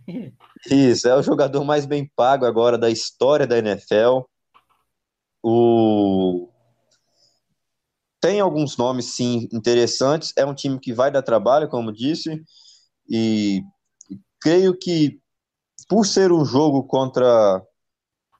Por esse jogo contra o Seattle Seahawks, ser um jogo no Genesis Stadium em casa, apesar de difícil, é um jogo que dá para o Cleveland Browns buscar a vitória e vai ser mais um desses jogos do tipo, pô, cara, ganha e mostra, já se já de, deveria ter mostrado no início, mas só confirma realmente a que veio, né? Mostra que a sua defesa vai estar preparada, que seja contra o, o Goff, que é um QB mais pocket passer, ou que seja contra o, o Russell Wilson, que é um cara que pode surpreender.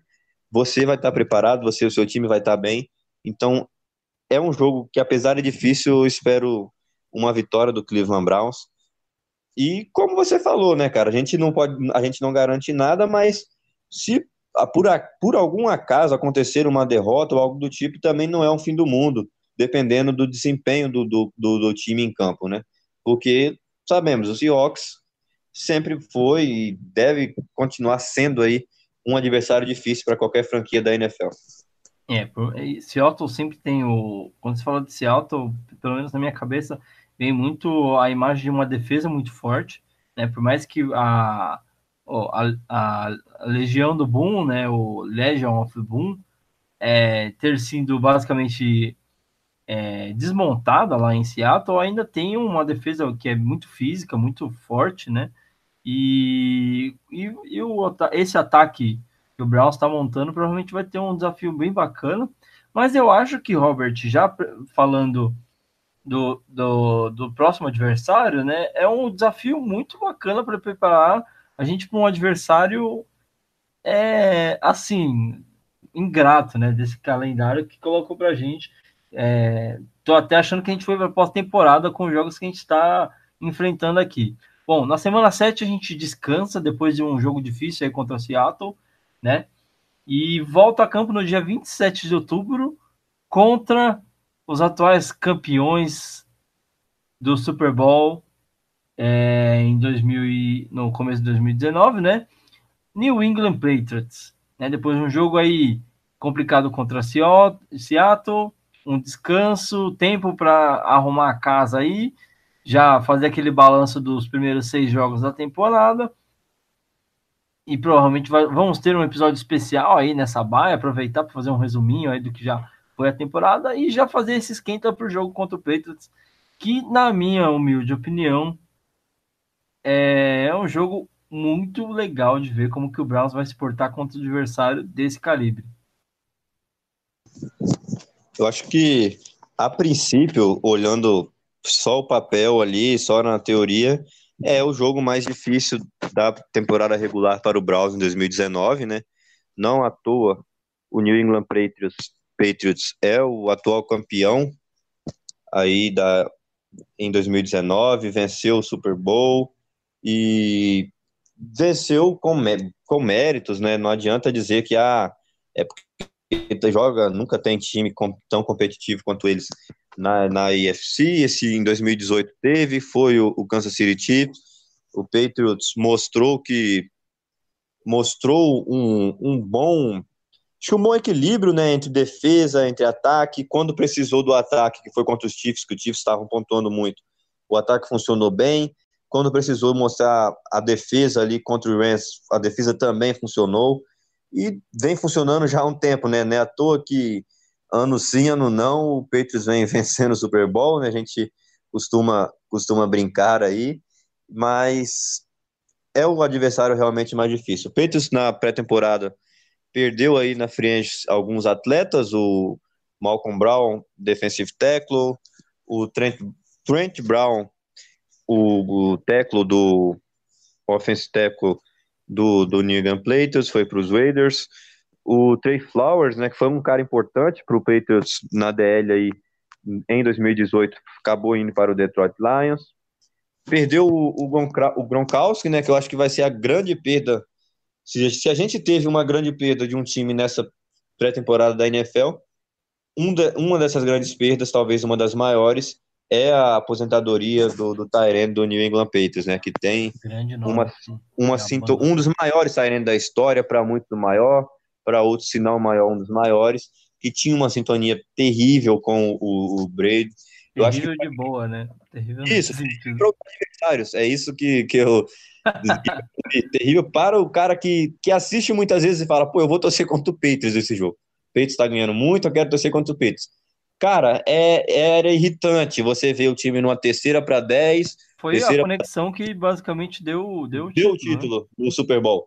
O Patriots também não conseguia nada, um jogo 3 a 3 do nada ele lança uma bola lá e uma bola longa, no meio de dois marcadores, o Gronk vai lá e faz a recepção, ou seja, era uma conexão terrível de boa para os torcedores de New England e terrível, realmente terrível para quem não era tão fã assim do New England, Play, do New England Patriots, mas ainda é um time, digamos assim, embaçado, né? Ainda é um time que vai vir Só, só um Novamente. adendo nesse comentário que você falou do, do Gronk, né? Você falou da aposentadoria do Gronk. E um Sim. nome que eu acho que poderia ali brigar por substituir, a, é, é, assumir esse nome de Tyrande, da, o melhor Tyrande da NFL, é o Zach Miller, né? Que se aposentou também nessa semana, né? É, pelo- pelas notícias que saíram aí, o Zach Miller anunciou a aposentadoria dele essa semana, então já é menos um nome de um Tyrande muito bom é, na, na NFL em 2019. Ndioco vem aí agora então para assumir esse posto, né? Esperamos que sim, cara. Já é a terceira temporada dele, se eu não me engano. Esperamos que o Indioco consiga desencantar no- é, de uma vez, né? Porque tem feito jogos bons e mais, mais jogos apagados, né? Do que jogos assim que ajudam o time mesmo, né? Sim. E continuando, né? Os Patriots perderam aí alguns nomes, como o Gronk, como eu citei o Trey Flowers. A respeito dos wide receivers também, se eu não me engano, o Kevin, Kevin, me, me fale o nome agora de um bom wide receiver que o Patriots também Hogan acabou saiu. perdendo. Isso, Chris Hogan, o Cordell Peterson, acho que também, né? Que era mais retornador, na verdade. E Mas Gordon mesmo- ainda deve ainda estar fora, né? mas não é, sabe quando ele vai retornar. Seria Era isso. interessante se o Gordon tivesse de volta nesse jogo, né? Primeiro jogo do Gordon contra o Browns. Espero que não aconteça, porque a gente conhece a peça, né? Sabe que estando bem, estando ali limpo, né? Apto para jogo, é um cara que destrói qualquer defesa. E eu espero que não esteja bem para jogar contra a gente, né? Nada contra. Sou muito fã do, do Josh Gordon, acho que foi um dos caras que é, quando eu comecei a jogar, quando eu comecei a, a acompanhar de verdade o Browns no- nos anos bons, depois de Josh Cribbs e, e alguns outros receivers que a gente teve, o Gordon foi o que mais me inspirei ali para começar a jogar. né? O cara joga muito, mas esperamos que não contra nós. Eu vou ainda mais longe, né? Eu acho que o, o Josh Gordon, quando hum, eu já citei em outros episódios, eu não acompanho o Cleveland, digamos, aí há seis, sete anos, mas eu acho que, peraí, se me contar até isso, mas não acompanho o Cleveland em, sei lá, uma década, mas quando eu comecei a acompanhar o Cleveland, as lembranças que vêm na época que eu lembro pesquisando vídeos na internet, ainda não era nem assim, realmente assistindo todos os jogos, mas pesquisando vídeos, buscando notícias. Eu lembro que o que mais aparecia era o Josh Gordon, né? Era as atuações do Josh Gordon ali logo no seu primeiro ano, no seu segundo ano. Uma das recepções mais incríveis que eu vi ali do Josh Gordon foi contra o Patriots, né? Eu acho que você se lembra, uma rota ali cruzada para dentro do campo, onde ele Ganhando o resto do campo inteiro. ganha o resto do campo numa velocidade incrível. Então, era o cara que realmente, depois do Joe Thomas, para mim, quando eu comecei a acompanhar o Cleveland Browns, é o cara de Cleveland. Fiquei triste na época que ele foi trocado, e mas depois entendi, obviamente, os motivos. Mas é um cara que, se puder não jogar, né, já ajuda. Deixa lá o, o preocupações para nossa defesa só com o Julian Edel, Edelman e o Demarius Thomas, né, que foi um wide receiver que o Patriots adquiriu agora nessa free agency. Olha, eu sou Então- muito fã do jogo do Edelman, cara. vou te dizer que, para mim, se não for o, o melhor, talvez está aí fácil no top, no meu top 3, top 5 aí da liga de receivers, cara.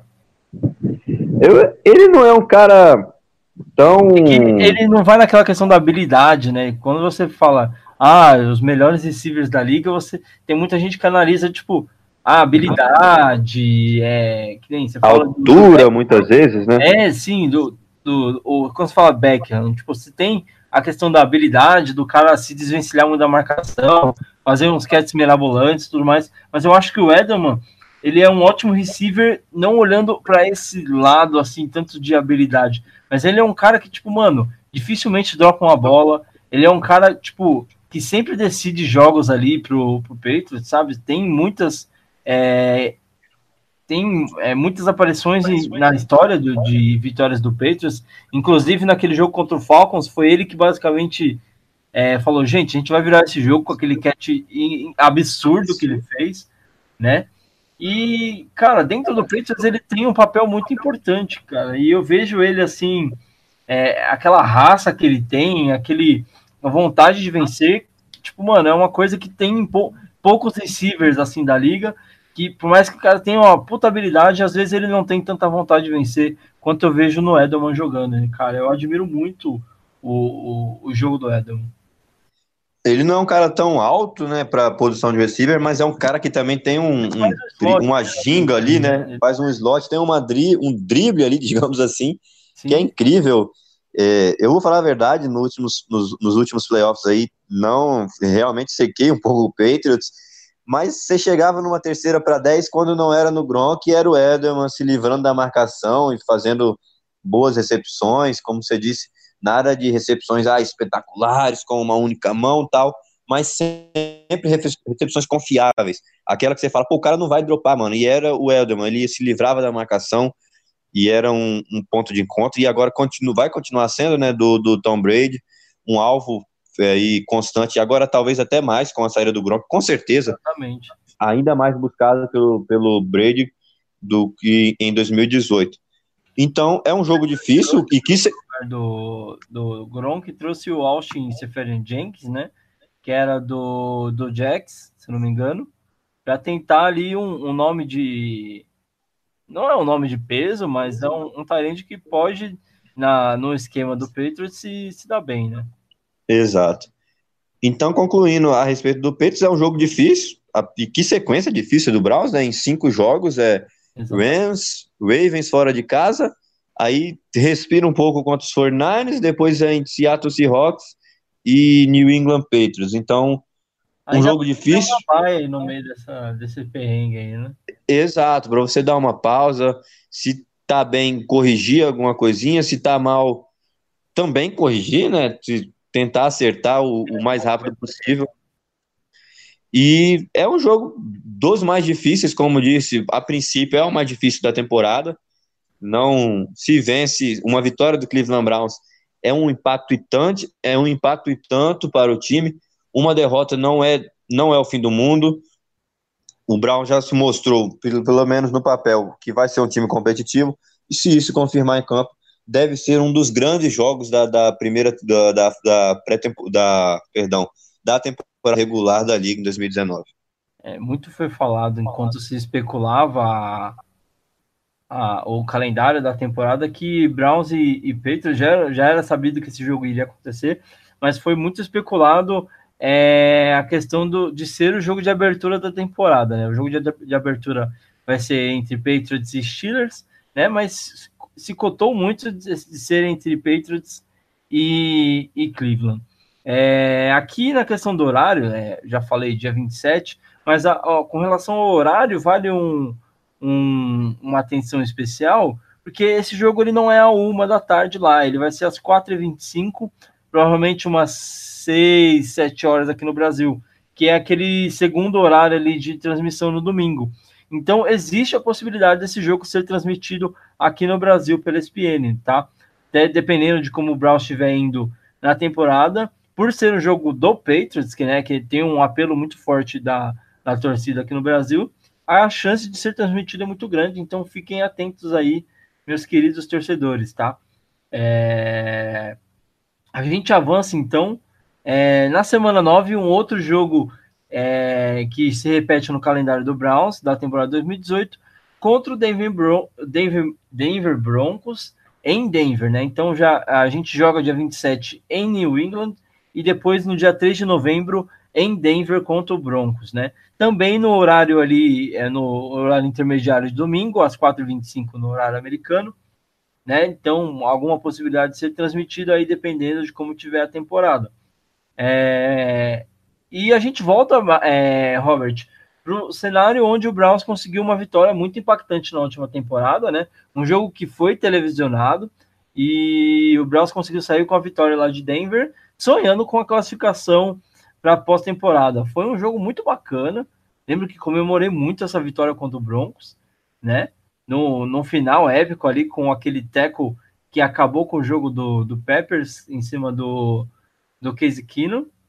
E agora na semana 9 em 2019, novamente contra o Broncos em Denver, lá na altura do, do Mile Height. O que, que a gente espera para esse jogo? Acho que você citou bem, acho que foi para mim também foi a, a cena mais marcante da última temporada. Claro, tivemos o Baker Mayfield com lançando para batendo recorde totais, vários momentos marcantes na última temporada, mas o Browns já não, não sei se você consegue, não tem um número exato, mas se eu não me engano, eram mais de 20 anos sem vencer em Denver, né?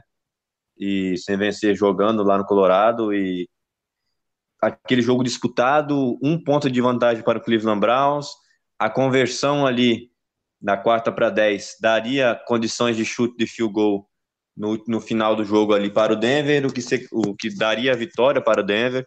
E aí vem aquele um, um sexo espetacular ali do Jabril Peppers, numa das jogadas, digamos assim, mais vistas pelo defesas do Greg Williams na última temporada, né, que foi a blitz, e veio a blitz ali com os safeties e o Jabril Peppers conseguiu fazer um saque emocionante ali, eu acho que foi a jogada que mais marcou na última temporada do Cleveland Browns. Agora, Denver mudado, né, agora você, o Case Keenum, como citamos, foi lá para o Washington, e o Denver trouxe o Joe Flacco, né, que é veio dos Ravens, Joe Flacco que perdeu espaço lá com o Lamar Jackson, que agora virou o starting lá em, nos Ravens. Então, o Joe Flacco foi para Denver, aonde provavelmente vai ser o quarterback titular, vai tentar voltar a uma boa fase em Denver, vai tentar levar à frente esse time do Denver Broncos, que já tinha nomes interessantes como o Philip Lindsay, né, que foi um running back, um draftado, que acabou jogando muito na última temporada, entre outros grandes nomes, né, no, bons wide receivers, o Colton Sutton, que veio do draft também de 2018. Então, é um jogo difícil, é um jogo que vai dar bastante trabalho para o Cleveland Browns, a defesa principalmente, né, do Denver, que vai fazer de tudo para parar o nosso ataque, e eles têm para isso o Bradley Chubb e o, o Von Miller tentando chegar ao Baker Mayfield a todo momento. Conseguimos pará-los, né, em, em, na sua maioria da parte na última temporada, mas cada jogo é um jogo. Vai ser um jogo ainda mais difícil para o Cleveland Browns. O Von Miller e o Bradley Chubb vão vir com ainda mais sangue nos olhos.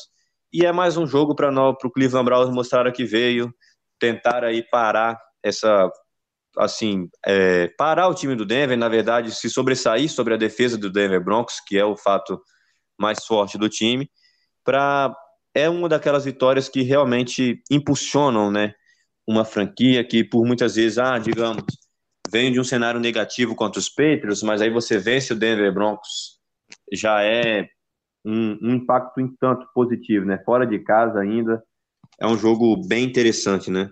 Nessa sequência aí de jogos difíceis que faz o Cleveland Browns, o jogo contra o Denver Broncos é mais um que promete ter uma adrenalina incrível aí, ter uma disputa bem interessante. É, e vale, vale ressaltar que esse jogo do ano passado foi um jogo difícil, né? A gente, é, eu acho que é, uma coisa que me marcou muito foi a forma como a gente conseguiu sair, é, abrir o placar logo cedo, né? Com o touchdown do, do ex-receiver, o Perryman, né, o Brashad Perryman, fez um, um, lindo TD com o passe do, do Baker, né? E depois a gente acabou sofrendo o, o empate, o jogo ficou ali pau a pau até o final, quando o Browns conseguiu é, aumentar a vantagem e depois finalizar o jogo, né? Eu espero, como você falou, cara, é um jogo mais equilibrado, né? Tudo bem, a gente tem algumas mudanças do em, em Denver, né? Mas a gente tem bastante mudança aqui em Cleveland também, né?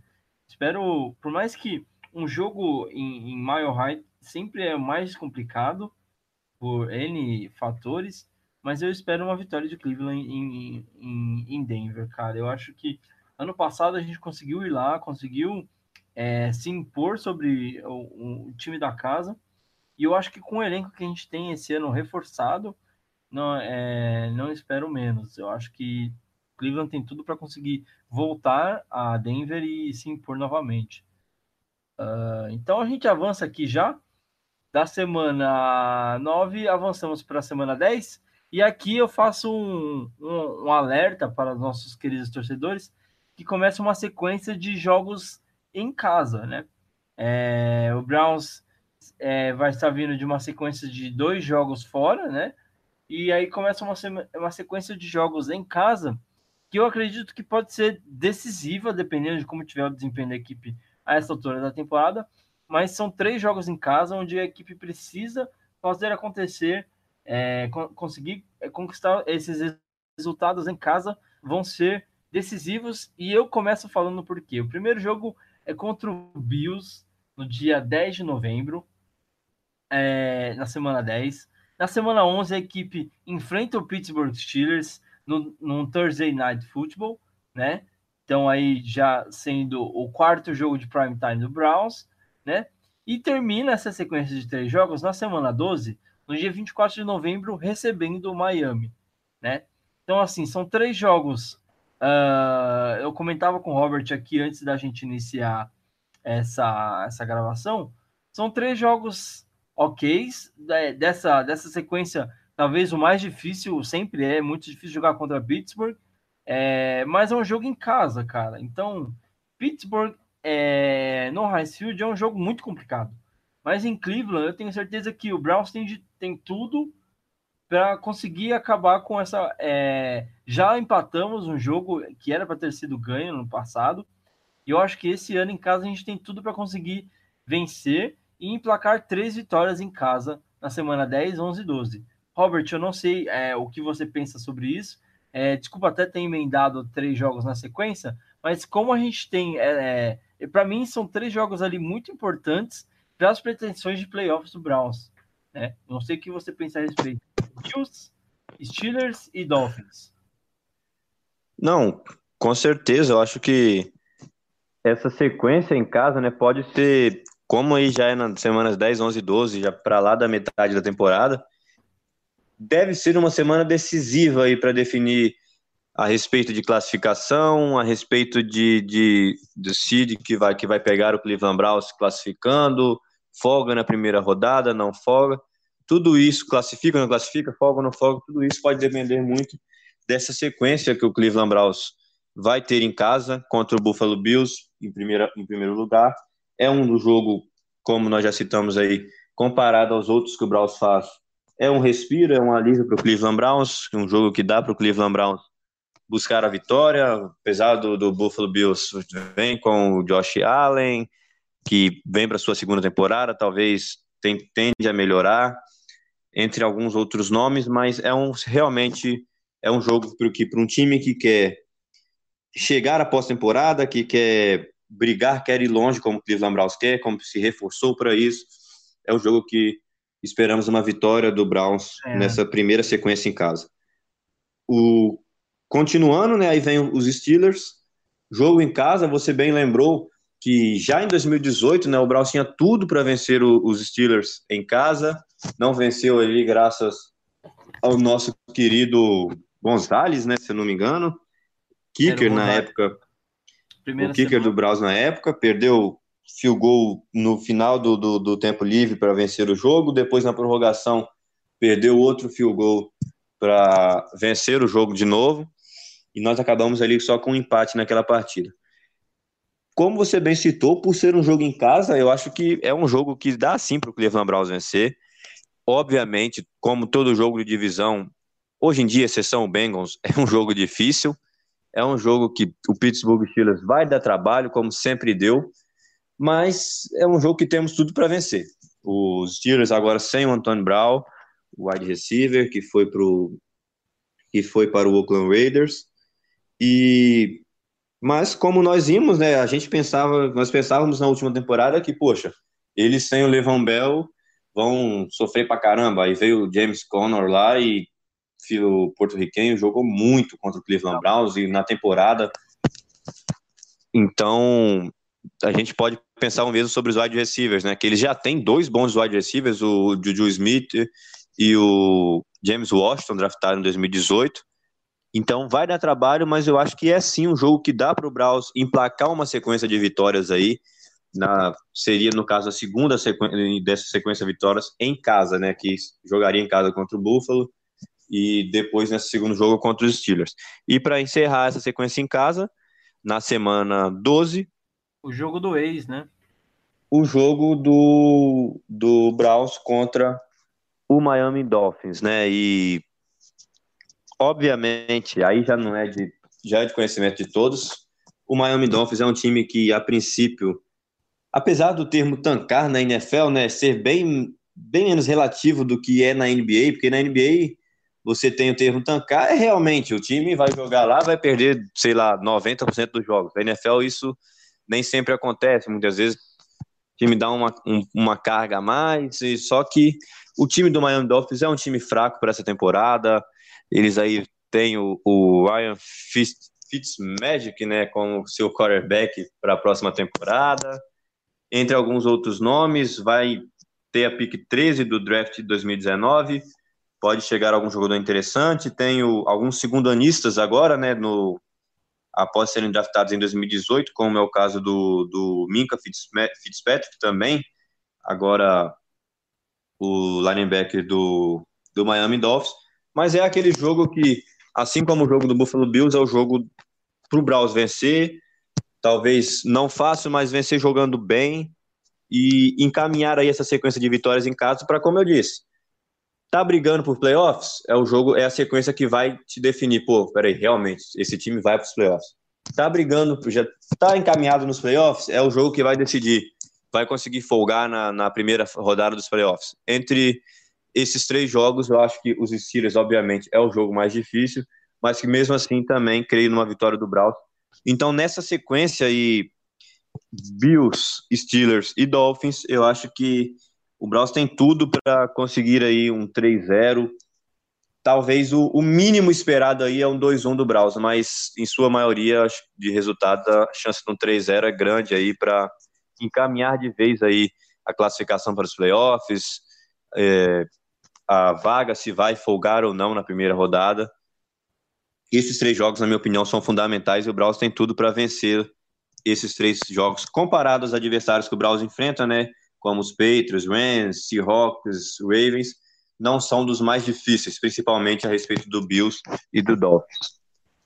É, vale lembrar que quando se fala de, de playoffs, principalmente na FC, é, você tem times muito fortes brigando ali por, por uma folga, né? Você tem Patriots, você tem o Chiefs, você tem o Chargers, que foi muito bem no ano passado. É, então, assim, toda vitória conta muito, né? Toda vitória conta muito e uma derrota pode atrapalhar muito os planos, né? Uma derrota num jogo, numa sequência como essa, pode passar, decidir, tipo, uma vaga em playoffs ou wildcard ou nem ir para a pós-temporada, né? Então é, vale muito ficar atento nessa sequência de três jogos em casa de Cleveland, tá? Então a gente avança aqui é, para a semana 13, né? Quando depois dessa sequência a gente volta a enfrentar um adversário de divisão, voltando a enfrentar o Steelers, dessa vez em Pittsburgh, na semana 13, dia 1 de dezembro, às 4h25 no horário americano. Então aí fiquem atentos para uma possibilidade novamente de jogo televisionado de Cleveland, tá? É... Robert, o jogo da volta aí contra o Steelers, né? E aqui o Browns começa uma a, a enfrentar de é, para valer os adversários da sua divisão, né? A gente mencionou é, um pouco um pouco mais cedo aqui nesse, nessa mesma gravação que a divisão norte vai ficar acabar sendo decidida mais para o final da temporada, justamente porque os confrontos da divisão vão ser é, realizados mais para o final dela, né? Então, aí na semana 13 a gente faz a volta lá em Pittsburgh contra os Steelers, e depois na semana 14 o primeiro confronto contra o Bengals, no dia 8 de dezembro. E dá para a gente falar dessa, é, desses primeiros, primeiros não, né? Vai, esses confrontos aí da, da divisão norte, quando começa a realmente se desenhar como é que vai ficar esse, essa classificação. Eu acho que devido ao primeiro jogo, como eu disse, esperando uma vitória em casa, esse jogo da semana 13 lá no High Field, que sempre foi difícil de se jogar lá, né? Vai ser ainda mais, os caras devem vir com, digamos aí, com sangue nos olhos, buscando uma, uma revanche, né? Porque acho que, na minha opinião, o Cleveland Browns vence no First Annual Stadium, Stadium e lá no Heinz Field é sempre difícil, vai ser um jogo muito complicado para o Cleveland Browns, vai ser pedreira, e esperamos sempre uma vitória, né? Aquele jogo importante, aquele jogo, aquele jogo que, o jogo grande em que as coisas dão certo, mas difícil. Se não acontecer, como diz, como já falamos, não é o fim do mundo, desde que o Cleveland Browns saiba, consiga ali jogar bem. E a minha expectativa para esse jogo é um jogo realmente bem complicado, na minha opinião. Não é nada. Ah, então quer dizer que o Browns perdeu o jogo? Não, obviamente não. Os Steelers, o Browns vem com um ataque fortíssimo e os Steelers é um time que, sei lá, hoje não seria aí um, um top 3, talvez um top 5 do, da, dos times da AFC.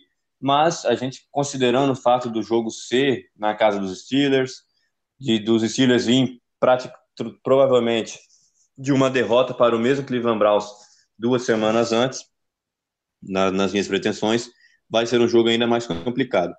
E o jogo contra o Bengals, aí sim, na semana 14, em casa, eu acho que é um jogo que eu espero, assim como foi em 2018, o Braus passando lá, na, passando o carro por cima do, do, do Bengals.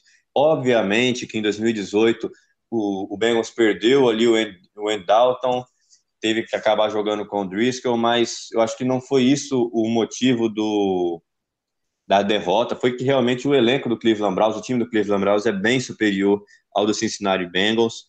Talvez. Tem muita coisa diferente para esse ano, né? A equipe de, do, de Cincinnati está tentando ali umas mudanças na casa, trocou o técnico, está trazendo um novo é, head coach ali, mas na minha visão ainda é uma equipe que não mostra um, um rumo, né? Não tem um. Não mostra que, tipo, vai vir melhor do que, do que foi em 2018. É, eu acho que essas mudanças que vem tentando fazer o, o pessoal lá do Bengals é mais ou menos as mudanças que o Braus tentavam fazer ali de, na, no, nos anos anteriores aí, que nós bem sabemos, né? 2015, 2016. Ah, você tem aqui, sei lá, o. Novo Browns? É, é um candidato, né, cara? É um, é um bom candidato para isso. Era o que o Browns tentava fazer. Ah, você tem aqui, sei lá, o, o Brian Hoyer, aí daqui você troca, pega o Cody Kessler, do Kessler você pega o Hogan, do Hogan pro Kaiser, na questão dos quarterbacks, e nas outras posições também você mudava, digamos ali, seis por meia dúzia, vai. Então, acho que essas mudanças que o Bengals vem faz, tentando fazer, naquele sentido, pô, ou continua igual tá, e se não continuar, pode ser que dê uma sorte melhore, mas não, não vejo tanta esperança para o torcedor do Bengals nessa temporada 2019, né? Obviamente, nós estamos falando, comentando no podcast sobre um time que em uma temporada foi um 0-16 e na outra mudou totalmente o cenário. Então pode acontecer com todo o time da NFL e provavelmente não é isso que deve acontecer esse ano exatamente para o Cincinnati Bengals. Então espero uma vitória tranquila do Browns, como foi em 2018, né, com o Browns abrindo ali 20, 30 pontos de vantagem, depois só administrando o jogo. Então, a respeito desses dois jogos contra os rivais de divisões, Eu espero, acho um jogo muito difícil contra os Steelers, fora de casa, e uma vitória tranquila aí contra os Cincinnati Bengals na semana 14. É, é bem, bem legal essa, esse comentário, porque é, como a gente estava falando, né? São, é um começo de, de definição ali da divisão, né? Então aí a gente avançando, é, passando da semana 14, a gente vai para a semana 15, pegando o Arizona Cardinals ali próximo do, da semana de já ali próximo da semana de, do famoso Thanksgiving, né? Dia 15 de dezembro, às quatro da tarde, no horário americano. Esse jogo também existe possibilidade de ser transmitido. Deixa eu só confirmar. Dia cai dia 15 de dezembro, para a gente ter certeza aqui. É, outubro, novembro, dezembro, é domingo também. Então, assim, é, às quatro da tarde em Arizona, o, um adendo aí, não, não, nada demais, mas é, é o time da, da minha queridíssima é, namorada, torce pro Cardinals e sempre me atazana muito com o Browns, mas ultimamente eu tenho tido mais motivos para zoar, zoar a, a, minha queridíssima. Mas o fica aí o, o, o comentário que é uma pausa desses jogos da, dentro da divisão, né? Então a gente pega Pittsburgh, Cincinnati, pausa é, para pegar Arizona em Arizona no dia 15, né?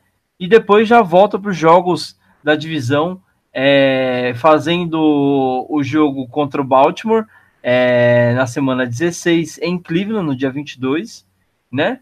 E no dia 29 de dezembro, na semana 17, finalizando a temporada em Cincinnati contra o Bengals. Então aí, os últimos três jogos da temporada, Robert. É, em Arizona contra o Cardinals, em Cleveland contra o Ravens e em Cincinnati contra o Bengals. Reta final do, da temporada. O que, que você espera dessa, desses últimos três jogos aí? Eu acho que o jogo contra os Cardinals, né? O Cardinals, a princípio, é digamos assim, a grande incógnita né, dessa pré-temporada, dessa off-season da NFL, porque é o time que a gente fica, pô, como é que vai ser? Os caras têm aí a. Mandar embora o cara, não vão mandar embora. É, você fica com o Rosen, não fica. O... É o time que tem aí a pick 1 do, do draft do, da NFL, coisa que o Cleveland Browns estava há um tempo acostumado né, a, a ter uhum. essa pick. Agora está com o Arizona Cardinals. Mas sempre quando essa pique era do Browns, geralmente a gente já tinha em mente que é ou vai ser um quarterback.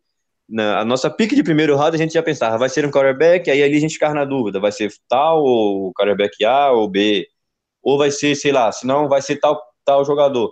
No, no caso do Arizona, a gente não sabe, porque os caras draftaram um quarterback no primeiro round em 2018, que foi o Josh Rosen, que é um bom quarterback, você tem alguns números que são bons, como números sobre pressão, snaps sobre pressão, etc. E também, só que você tem ao mesmo tempo esse grande fato, grande, esses grandes comentários de que o Arizona vai draftar o Kyler Murray, que é um outro que também é quarterback, que talvez troque o Rosen e deixe passar o Nick Boza, ou talvez fique com o Rosen e troca o Nick e drafta o Nick Boza. Então, é a grande incógnita, né? Pode ser tanto para o bem ou para o mal, aí, digamos assim, né? Escolhas podem dar certos, podem dar errados, mas uma coisa é fato, eles já têm no, no, no plantel deles o Josh Rose, né? Que vem agora mais experiente, com o corpo de receivers um pouco mais reforçado, já tinha, obviamente, o Larry Fitzgerald na última temporada, agora adquiriram o Kevin White, entre alguns outros nomes ali para a posição de receiver, mas tudo vai depender bastante do que vai acontecer nesse draft aí do Arizona Cardinals. A respeito de draft, o Arizona Cardinals, essa temporada, até o momento, dá a impressão de ser o novo Cleveland Browns, aquele time que você não sabe o que vai fazer, né? Pô, já tem um quarterback, vai draftar outro e tentar trocar o que você tem, ou vai deixar passar também um, um bom, um baita quarterback dessa, dessa classe. O que, que vai fazer o Arizona Cardinals, não sabemos, mas é um jogo que, independente do que fizer aí o Cardinals, eu acho que dá sim para o Braus buscar a vitória. É, na semana. Dá sim para o Braus buscar a vitória na semana 15. Na 16 contra os Ravens em casa, ou, aí sim também um jogo bem difícil. Como eu citei lá no jogo da ida em, em Baltimore, seria difícil. Em casa também vai ser, mas aí em casa eu acho que o Browns possa sim chegar com a vitória. Também bem relativo, né? Como nós dissemos. No, o time do Browns, a princípio, é uma máquina ofensivamente também no papel. Se isso der certo em campo, tomara que dê e, e tem grande chance para isso. O Browns pode chegar nessa semana 15 contra na semana 16 contra o Ravens já classificado ou na 17 contra os Bengals, ou seja, talvez não usar uma força máxima ali. Ou talvez o Browns pode chegar nessa semana tendo que vencer os Ravens num confronto direto para os playoffs, na briga pelos playoffs, então seria um outro patamar. Então, eu creio que vai ser um jogo bem disputado, vai depender muito de como essas duas franquias vão estar no momento, se o Ravens ainda vai estar brigando nos playoffs, se o Browns vai estar brigando para os playoffs, se só um dos dois vai estar brigando, ou seja, se tende a tornar aquele jogo mais fácil para uma das duas franquias. No cenário, que eu acho que é o que vai acontecer, das duas equipes chegarem na semana 16 brigando para os playoffs, como foi que quase aconteceu em 2018, eu acho que sim, também vai ser um dos jogos mais difíceis para o Browns na temporada. Um jogo bem disputado, aonde eu aguardo uma vitória aí por pouca diferença de pontos, pouquíssima diferença de pontos para o Cleveland Browns. E para encerrar a temporada contra o Cincinnati Bengals, novamente bato na tecla, final de temporada vai depender bastante de como essas franquias vão chegar. No caso contra o Bengals, eu acho mais de como o Cleveland Browns vai chegar. Vai chegar disputando, querendo ali um, uma, brigando por uma, uma folga nos playoffs, ou vai chegar brigando ali por uma vaga no white card, ou chega não brigando por nada. Então, isso é bem relativo. Considerando o cenário de que o Browns chega nessa, nessa semana 17 brigando ainda por algo, considero, espero também uma vitória tranquila do Browns sobre o Bengals na casa lá na casa do Bengals para encerrar bem aí a, a semana a temporada regular de 2019 encerrar bem a temporada de 2019 a regular e começar bem a pós-temporada, se Deus quiser, né, Robert? Exato, acho que é a esperança de todos nós, né? Nem, nem só torcedores de Cleveland, né, cara? Se a gente for pegar comentários, analistas aí americanos, comentaristas, americanos, brasileiros também, se as pessoas analisam pelo que elas analisam do elenco do Cleveland Browns, no papel, do que ainda pode vir no draft, acho que a, a grande maioria espera o Cleveland Browns no mínimo nos playoffs aí, na primeira rodada dos playoffs em 2019. E se esses caras esperam, imagina a gente que está aqui torcendo, sofrendo, querendo uma classificaçãozinha só, nunca te pedi nada, Browns. A gente esperava com o Deshaun Kaiser, né? Não vamos esperar com esse time, pô. falou tudo, viu, Robert? Eu acho que falou tudo, resumiu o comentário. É, bom, só para a gente recapitular então aqui, a gente falou, conseguiu passar por todos os jogos da temporada, então a gente recapitula aqui alguns pontos importantes, né? Uh, o Browns terá quatro jogos no prime time, né? Sendo dois Monday Night Football, uh, um Sunday Night Football e um Thursday Night. É, um Thursday Night Football é, contra os Steelers, né? Uh, a gente tem é, desses quatro jogos, os três, é, logo três é, vão ser ali logo nas é, três primeiras semanas ali, né? É, três, quatro primeiras semanas, né? então a gente já pega o é, o primeiro jogo é logo contra o Jets na semana 2, no Monday Night, né? Uh, na semana 3 a gente já enfrenta o Rams pelo Sunday Night. E na semana 5 a gente enfrenta o 49ers pelo Monday Night e volta a ser televisionado novamente uh, na semana 11 contra os Steelers num Thursday Night Football. Vale lembrar que durante esse cenário, dependendo da campanha do Browns, existe sim a possibilidade de mais jogos serem transmitidos, tá? Então, é, fiquem atentos aí e torçam bastante para que essa temporada seja maravilhosa, né? Uh, os jogos da divisão Davis Norte vão ser um pouco mais tarde nessa temporada. A gente tem o um primeiro jogo ali contra Baltimore no dia 4, na semana 4, dia 29 de setembro, mas depois, só na semana, é, da semana 11 para frente, a gente volta a ter os jogos divisionais. São dois jogos basicamente seguidos ali contra Pittsburgh na semana 11 e semana 13.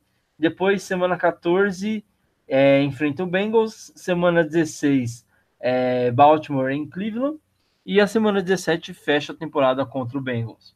Uh, eu acredito que a gente conseguiu passar por tudo, Robert. Não sei se tem algum último comentário que você queira deixar antes da gente é, já encerrar esse episódio. É, deixa o microfone aberto para você aí, se tiver um último comentário, Robert. Não, acho que nós conseguimos trazer aí as nossas expectativas, né? Primeiramente para nessa primeira parte para a temporada regular do Cleveland Browns em 2019, temporada aí. Acho que falta os nossos palpites, né? A gente dá sempre os palpites o jogo a jogo, mas o palpite geral aí do que a gente espera. Isso. Eu tomando a liberdade de, de iniciar, eu acho que eu calculei para o Cleveland Browns aí na minha, na minha previsão uma temporada aí de 12 de 12 de 11-5, perdão. Acho que não fui não fugi muito disso. Talvez do 11-5 a um 12-4, vai. Vamos ficar com esses dois palpites aí de 11 a 12 vitórias do Cleveland Browns na temporada 2019. E você, o que que você pensa aí do, dos resultados? Cara, eu da... acho que 11 é o número mais incomum, assim, mas eu ficaria entre 11 e 10 vitórias. Né, pelos, pelos confrontos aqui que eu tô vendo, uh, não, não é que eu acredito que o Browns não vá ganhar, mas não estou contando com vitórias no jogo contra Los Angeles, contra o Patriots, contra o Steelers fora e é, já foram três aí. O uh, Ravens fora, né? O Ravens fora eu acho que é um jogo também complicado. Eu acho que esses quatro jogos aí vão ser pedreira no calendário do Browns. Uh, então eu fico aí entre 11 e 10 vitórias para o Browns. Eu acho que já é uma temporada muito boa, tipo, muito, muito boa mesmo. É, que provavelmente vai dar playoffs, né? É muito difícil não acontecer com números desses. Uh, ainda mais na FC, que é uma. A gente tem. Assim, é uma divisão, é uma conferência bem disputada, mas eu acredito que você tem menos times brigando pela, pelo playoff, né? Tipo, com campanhas é, mais é, bem diferentes ali, né? Você não tem números tão próximos. Eu vejo muito isso na, na NFC, tipo, tem é, equipes que têm recordes muito próximos ali, né? Então isso fica um pouco chato, né? Se você tem sempre é, jogos mais disputados e equipes que acabam é, jogando melhor. Uh, então eu vejo aí 11 a 10 vitórias para o Browns em 2019. Isso analisando os jogos difíceis que teremos nessa temporada. Entendi. Eu acho que. Tá com boas surpresas aí. Eu gostaria muito de ver uma vitória para cima de New England. Eu acho que até mais do que para cima do Rams, para ser bem sincero. É, mas por que não ganhar os dois também? Não faria mal.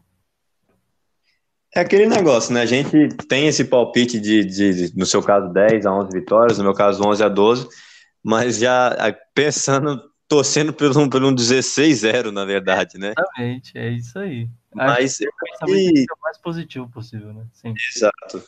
Então, acho que a gente conseguiu passar bem aí do que as nossas expectativas essa temporada, do cada jogo.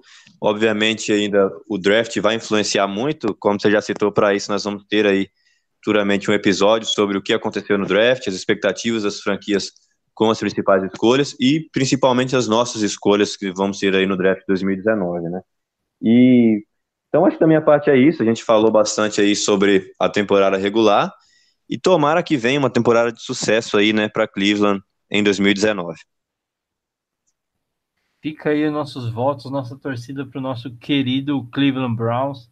Como o nosso Robert lembrou, o próximo episódio vai trazer tudo sobre o draft 2019, toda a cobertura é, das escolhas, dos principais destaques aí, não só de Cleveland, mas da primeira rodada em geral, e depois, é claro, uma análise mais aprofundada sobre o que Cleveland trouxe para para casa aí, né? O que, que a gente trouxe de escolhas, as, as necessidades que tínhamos e o que, que a gente conseguiu trazer para preencher. Dorsey já falou muito de é, que o trabalho da off-season foi, é, foi planejando sempre trazer os melhores jogadores disponíveis no draft.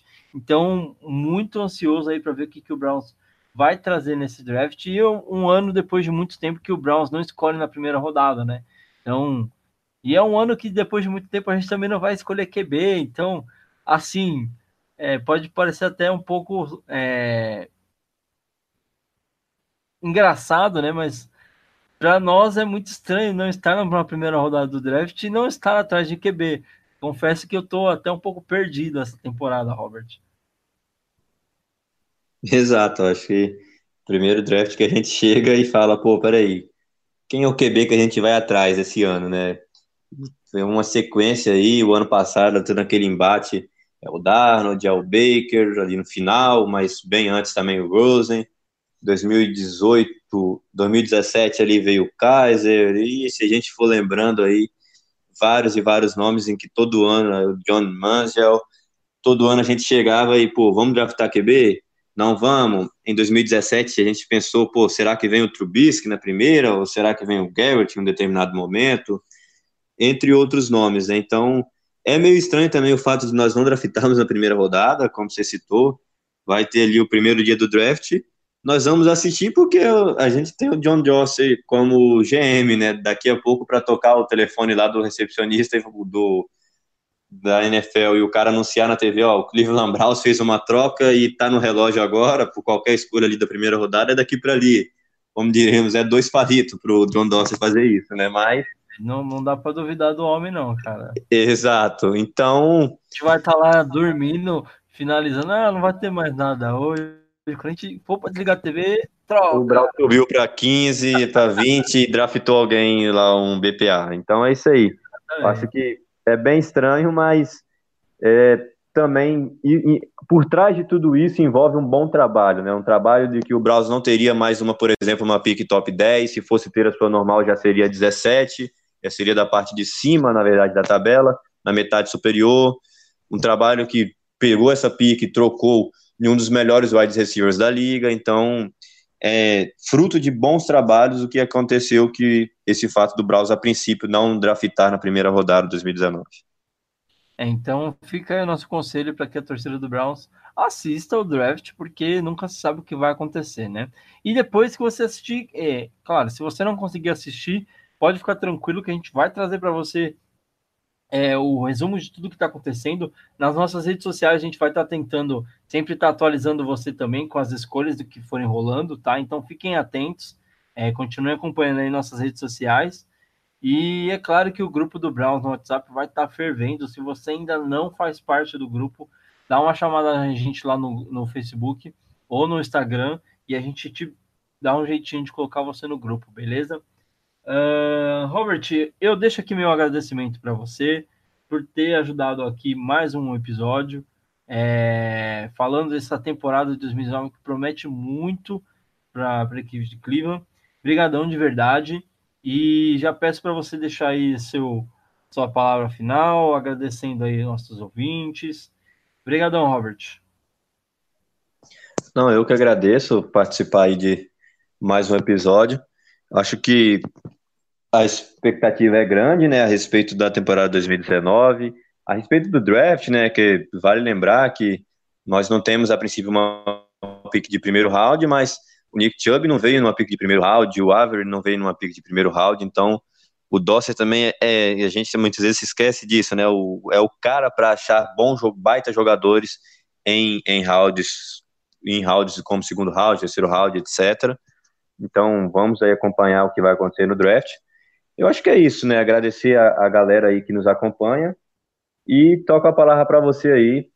Até o, o nosso próximo episódio. Eu agradeço todos os, os nossos ouvintes, agradecemos de verdade, porque sem, sem vocês é, este programa não estaria acontecendo, a audiência de vocês é muito importante. Como eu mencionei no começo, a gente pede desculpas aí pelo hiato, mas prometemos uma frequência maior aí, trazendo as novidades, até porque a gente já está sentindo o cheirinho de temporada começando aí, então a gente quer trazer essas novidades do Browns, a gente sabe que quanto mais próximo da temporada tá, mas todo mundo quer saber do que está rolando, então é, prometemos aí uma intensidade maior para trazer as novidades do nosso querido Browns para todos vocês, beleza? A gente fica por aqui.